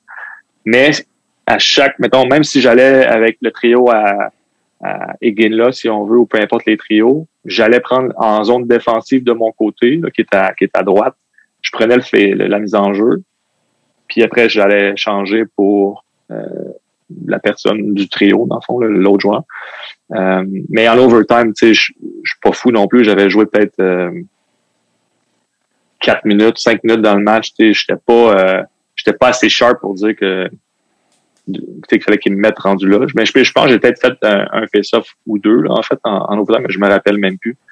Euh, ça s'est quand même repassé rapidement, fait que probablement pas. C'était plus en fin de troisième que j'ai pris une coupe de face-off, puis euh, j'ai pas joué en overtime. Parce que peut-être que avant l'overtime, tu peux, t'es comme, hey, je suis vraiment pas stressé, j'ai aucune chance ouais, non, c'est ça. Non, j'étais stressé. T'étais stressé? Euh, je pense que c'est pire quand tu joues pas parce hmm. que, tu sais, comme, tu sens que t'as moins de contrôle. Ouais. Puis tu deviens un peu plus comme un fan, puis là, t'es es comme, euh, allons, arrête, rendu là, tu sais, tu veux tellement gagner là, que le stress était dans le piton. Là. Mais ça, surtout quand t'as pas, euh, pas d'impact, t'es comme ah, je peux rien faire. C'est ça, ouais. Euh, aidez-moi. 2014. Oh, t'avais les mains sur le vol, hein, bébé. Euh, t'étais, t'étais vraiment un des, des parties intégrantes de l'équipe. Tout le monde avait pris quelques années d'expérience. C'était rendu là, votre génération. Crosby était là, tout ça. Pourquoi, pour toi, c'est quoi le souvenir de 2014? Étant, tu sais, justement, étant dans un rôle plus important, euh, disons-le. Est-ce que cette médaille-là, euh, tu as un meilleur souvenir que 2010? Tu sais, comment comment ça, ça, se passe pour toi, 2014? Euh, non, tu sais, c'est sûr euh, un rôle différent. Je, je, me sens peut-être peut-être plus un sentiment d'appartenance à la médaille, tu sais, d'avoir eu un plus grand impact dans, dans l'équipe. Mais je pense que, tu sais, en 2010 aussi, tu sais, je, je, faisais quand même partie de, de l'équipe olympique. J'étais très fier de ça. Puis, ouais. Ben, d'avoir été en sol euh, canadien, d'avoir réussi à le remporter à Vancouver, c'était quand même quelque chose de spécial. C'est vrai. Euh, en tant que tel. Fait que, c'est comme différent. C'est deux, deux événements, deux, deux situations différentes, puis deux expériences que, qui ont été enrichissantes pour moi, qui m'ont aidé beaucoup, puis que, que je valorise beaucoup. Donc, euh, mais 2014, c'est sûr, c'était spécial. C'était comme différent. On était, on était en Russie peut-être un peu, on a peut-être plus bondé les équipes, les, joueurs ensemble parce qu'il y avait moins de familles qui étaient là. Euh, on était plus dans le village euh, ensemble. Puis on a célébré, c'est ça, plus ensemble. à Vancouver, il y avait les familles, tout le monde. C'était qui ta gang euh, qu'on à, Sochi? C'est qui, Ouais. c'était qui ta gang proche à Sochi? Avec qui tu tiens, toi, à Sochi, tes gars? Avec, moi, je, ça, Weber, tu sais, chez Weber, dans le fond, c'est un gars avec qui, connu aussi, le championnat junior, il était là aussi. Euh, dans le fond, qu'on s'est suivi dans toutes les, toutes les années. Webbs, puis tu sais, Sid aussi. Fait qu'on était souvent ensemble. euh, Hmm. euh, les trois. Il y a eu Jamie Ben aussi qui était avec nous. autres. C'était comme un peu euh, cette gang-là, si on veut. Mais tu sais, c'était comme ça se mixait pas mal. là. Tu tiens avec euh, tous les gars qui ont des lettres sur le chandail, Weber et Crosby, les leaders vraiment de, de cette équipe-là.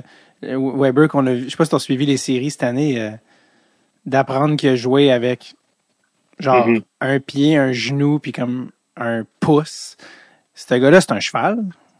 Ben oui, non, non, ça me surprend même pas. Tu sais, c'est un euh, un gars exceptionnel, honnêtement. C'est un, c'est un, c'est un gars euh, euh, un méchant bon leader, puis un- une bonne personne, mais aussi euh, un excellent joueur de hockey. Puis euh, ça, ça me surprend pas.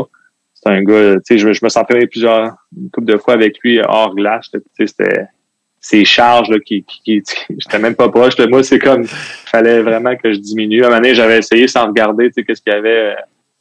euh, on faisait des squats justement avec la barre, puis tu sais, j'ai essayé de la, j'ai à peine lever, puis j'ai fait ok non, ça, ça, ça marche juste pas là. Weber, peu importe ce qu'il fait, tu, tu vas lui demander T'as-tu ceux pour enfants? Je prendrais ceux pour enfants, s'il te plaît. Ouais, c'est ça. Merci. pas mal. Si Scott Niedermayer était le gars qui t'a qui t'a impressionné en 2010, 2014, qui t'a découvert, qui t'a fait wow, quel euh, quel joueur, quelle personne? Euh, c'est une bonne question. Euh, ben Jamie Benn, ça a été pas mal son, je trouve son un petit peu son euh, Coming out party en anglais. son ouais, ouais, exact. Tu sais, il y a, il y a- il y a eu des un gros tournoi, puis j'ai appris à le connaître aussi. encore une fois, un excellent, excellent gars. Il y a sais, que j'ai plus appris à connaître. Je l'avais, il était là à Vancouver aussi. Ouais. Mais j'ai plus appris à le connaître, tu sais, à Sochi. On, on était comme plus à l'aise ensemble, on se parle un peu plus, puis euh, euh, puis j'étais impressionné aussi de ses qualités de leadership, que tout le monde parle, puis tu sais, ça- en tant que joueur aussi sur la patinoire, euh, son talent. Donc, Tu, euh, tu parlais-tu en français ça, tu sais. ou en anglais? Ouais, on se parlait les deux. C'était comme un peu du, euh, comme je disais avec ma, ma fille, des fois, des- du franglais. Tu sais, c'était. Euh, Son petit accent franco- Jonathan, il, il est très bon euh, dans les deux, donc on se parlait comme. De temps en temps, on switchait en français, des fois c'était en, en anglais, donc euh, ça dépendait. Petit accent franco-manitobain que tu n'arrives pas à identifier, t'es comme d'où il vient ce gars-là? Comme, comme un, Ouais, un mais- euh, J'étais impressionné quand même. Il y a pas, je trouve pas qu'il y a un gros. euh, des il accents. y a, il y a hein. pas d'accent. Il, ouais. a, il a été à l'école euh, toute euh, jusqu'à l'université, c'était tout en français, puis encore à ce jour, il parle juste en français avec sa mère. Donc c'est pas comme s'il Ouais. il parle jamais, il, il, il parle Non, toujours au c'est ça. peu. Fait que non, c'est pour vrai, c'est, c'est, il parle vraiment bien français. Euh, J'avais te demandé aussi, tu sais, Carey Price, tu l'as vu de proche 2014, il a, quoi, il a laissé trois buts dans le tournoi ou une niaiserie de même là, tu sais, genre d'affaire. que- Ouais, c'était, en tout cas, c'était pas gros, disons. ça se peut comme pas, mais ça aussi, si tu devais être genre bord, ben, on va la gagner, cette petite médaille-là. euh, écoute, ça a été euh, vraiment un plaisir de te parler. Euh, Pat, tu sais qu'on a, on a busté l'heure. Euh, for sure, mais c'est parce que c'était juste trop le fun. Euh, merci vraiment d'être. euh, ah ben, en fait, c'est ça, la dernière fois que je vais te demander, excuse, c'était euh, par rapport à Team Canada, c'était 2022. Parce que là, on est rendu là. Euh, Ouais, est-ce, ouais. est-ce que tu penses que vous allez. Parce que là, aux dernières nouvelles, au moment d'enregistrer, un accord a été euh, signé par les deux parties, mais il y a à peu près 8000 out pour que, que la Ligue fasse Ouais, si ça ne nous convient pas, on n'y va pas. Mais est-ce quelles sont les chances que, que tu ailles à Beijing en 2022? Euh, Les joueurs de la nationale, moi, je pense qu'ils vont y aller. Honnêtement, là, je pense que les, les chances sont euh, très, très, très grandes. Please, please. Euh, en ce qui me concerne, moi, ben évidemment, c'était l'équipe canadienne, c'est on s'entend, là, c'est il pourrait en avoir peut-être trois, là, tu sais, Mhm. euh, puis ils seraient compétitifs. Donc, ouais. c'est ex- c'est extrêmement c'est très relevé comme, comme compétition. Puis euh, euh, on va voir ce qui va se passer. C'est sûr que moi, je me concentre sur, sur ma saison, sur euh, les Blues de Boston, puis de, de bien performer. Puis de là, ben, on va voir ce qui va, ce qui va découler. Écoute, on change pas une formule gagnante, Patrice. Toi, Crosby, Marchand, la ligne, euh, je pense que vous avez comme 10 ans de plus que tout le monde sur le, sur le reste de Ouais, l'équipe. Le- on l'appelait le Grandpapa Line. Grandpapa. Euh, On change pas de formule gagnante. J'aime ça. C'est bon, ça a un ring to it. Ouais, j'espère sincèrement que, que je vais te voir euh, aux Olympiques en 2022. C'est mon plus grand souhait. Que, pas juste toi, déjà, mais sérieusement, je, je te le souhaite vraiment. Je, je pense que tu, tu le mérites. Euh, je sais que tu es un gars humble puis ça te fait chier, mais je vais te dire quand même, 4 Selke, euh, record pour le plus de Selke, ça je sais que tu le sais, égalité avec Bob Gainey. D'ailleurs, qui t'a qui t'a remis le quatrième Ouais, ouais, ouais. C'est un beau moment, ça. avec un gars qui est québécois, Jay Baruchel. Oui, exact, c'est vrai. est-ce que t'as un remarqué? T'as-tu remarqué comment il a prononcé ton nom quand il, t'a- quand il l'a Ouais, ouais, euh, ouais, je l'ai remarqué, ça, c'était c'était cool, ça. Patrice Bergeron. Il a comme, tu sais, lui, c'est un Ouais. gars d'NDG, anglo, mais il s'est quand même forcé pour le dire en français.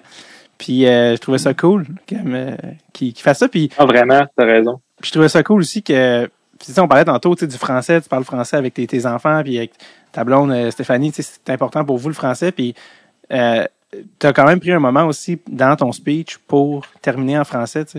Puis je pense, je trouvais ça cool que tu le fasses. Je pense que tout le monde au Québec trouve ça cool. Pour toi, c'est quelque chose que tu avais comme prémédité? Tu t'es dit, non, faut que je finisse en français. Puis, Oui, certainement. C'est euh, c'est important pour moi. Puis aussi, tu sais, pour les pour les, les Québécois, les, les gens de mon, mon coin où j'ai grandi, mais aussi, tu sais, c'est pour mes grands-parents. Tu mes grands-parents parlent pas parlent pas anglais. Mm. Sais, moi, je veux au moins leur dire un petit euh, un petit euh, un petit mot dans le fond qui Ouais. qui vont comprendre si on veut. Puis euh, euh, les remercier, ben c'est pour eux, mais c'est pour tout le monde qui m'ont qui m'ont supporté aussi euh, de près ou de loin. Tu sais. C'est malade.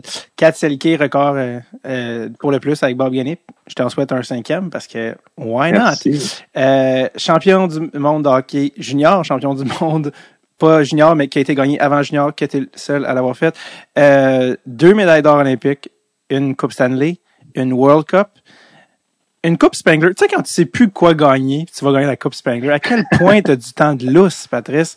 Mais, malgré tout, tout, tous ces euh, accomplissements-là, seulement un diplôme d'études secondaires. Alors, Euh, euh, merci énormément, euh, Patrice, d'avoir pris le temps. J'espère euh, un moment donné avoir la chance de j'ai débarqué là, chez Marc-Édouard à, à Québec puis d'aller te serrer la pince en, en personne, te dire Yes. merci. Euh, pendant qu'Aquaman se fait aller euh, avec ses Golden Retrievers sur le bord du lac.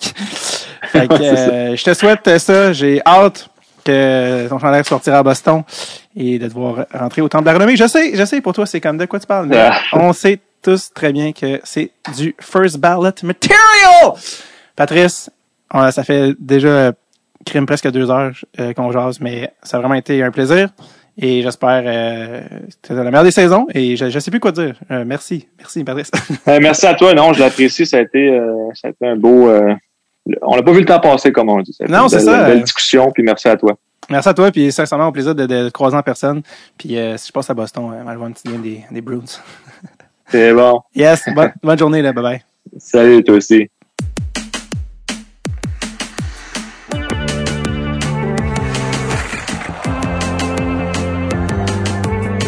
C'est parti, boys and girls. La saison 6 est lancée. Merci énormément à Patrice Bergeron pour sa générosité débordante. Je vous rappelle que si vous voulez écouter plus d'épisodes de Dreadful Tape dès maintenant, les deux prochains sont déjà sur Patreon. Ça, c'est sans compter tous les épisodes du camp estival de David qui sont également là dans le bundle du gardien fêlé en rattrapage. Je vous dis à la semaine prochaine et pour la première fois de la saison, je vous dis Okay, bye bye now. Bye bye.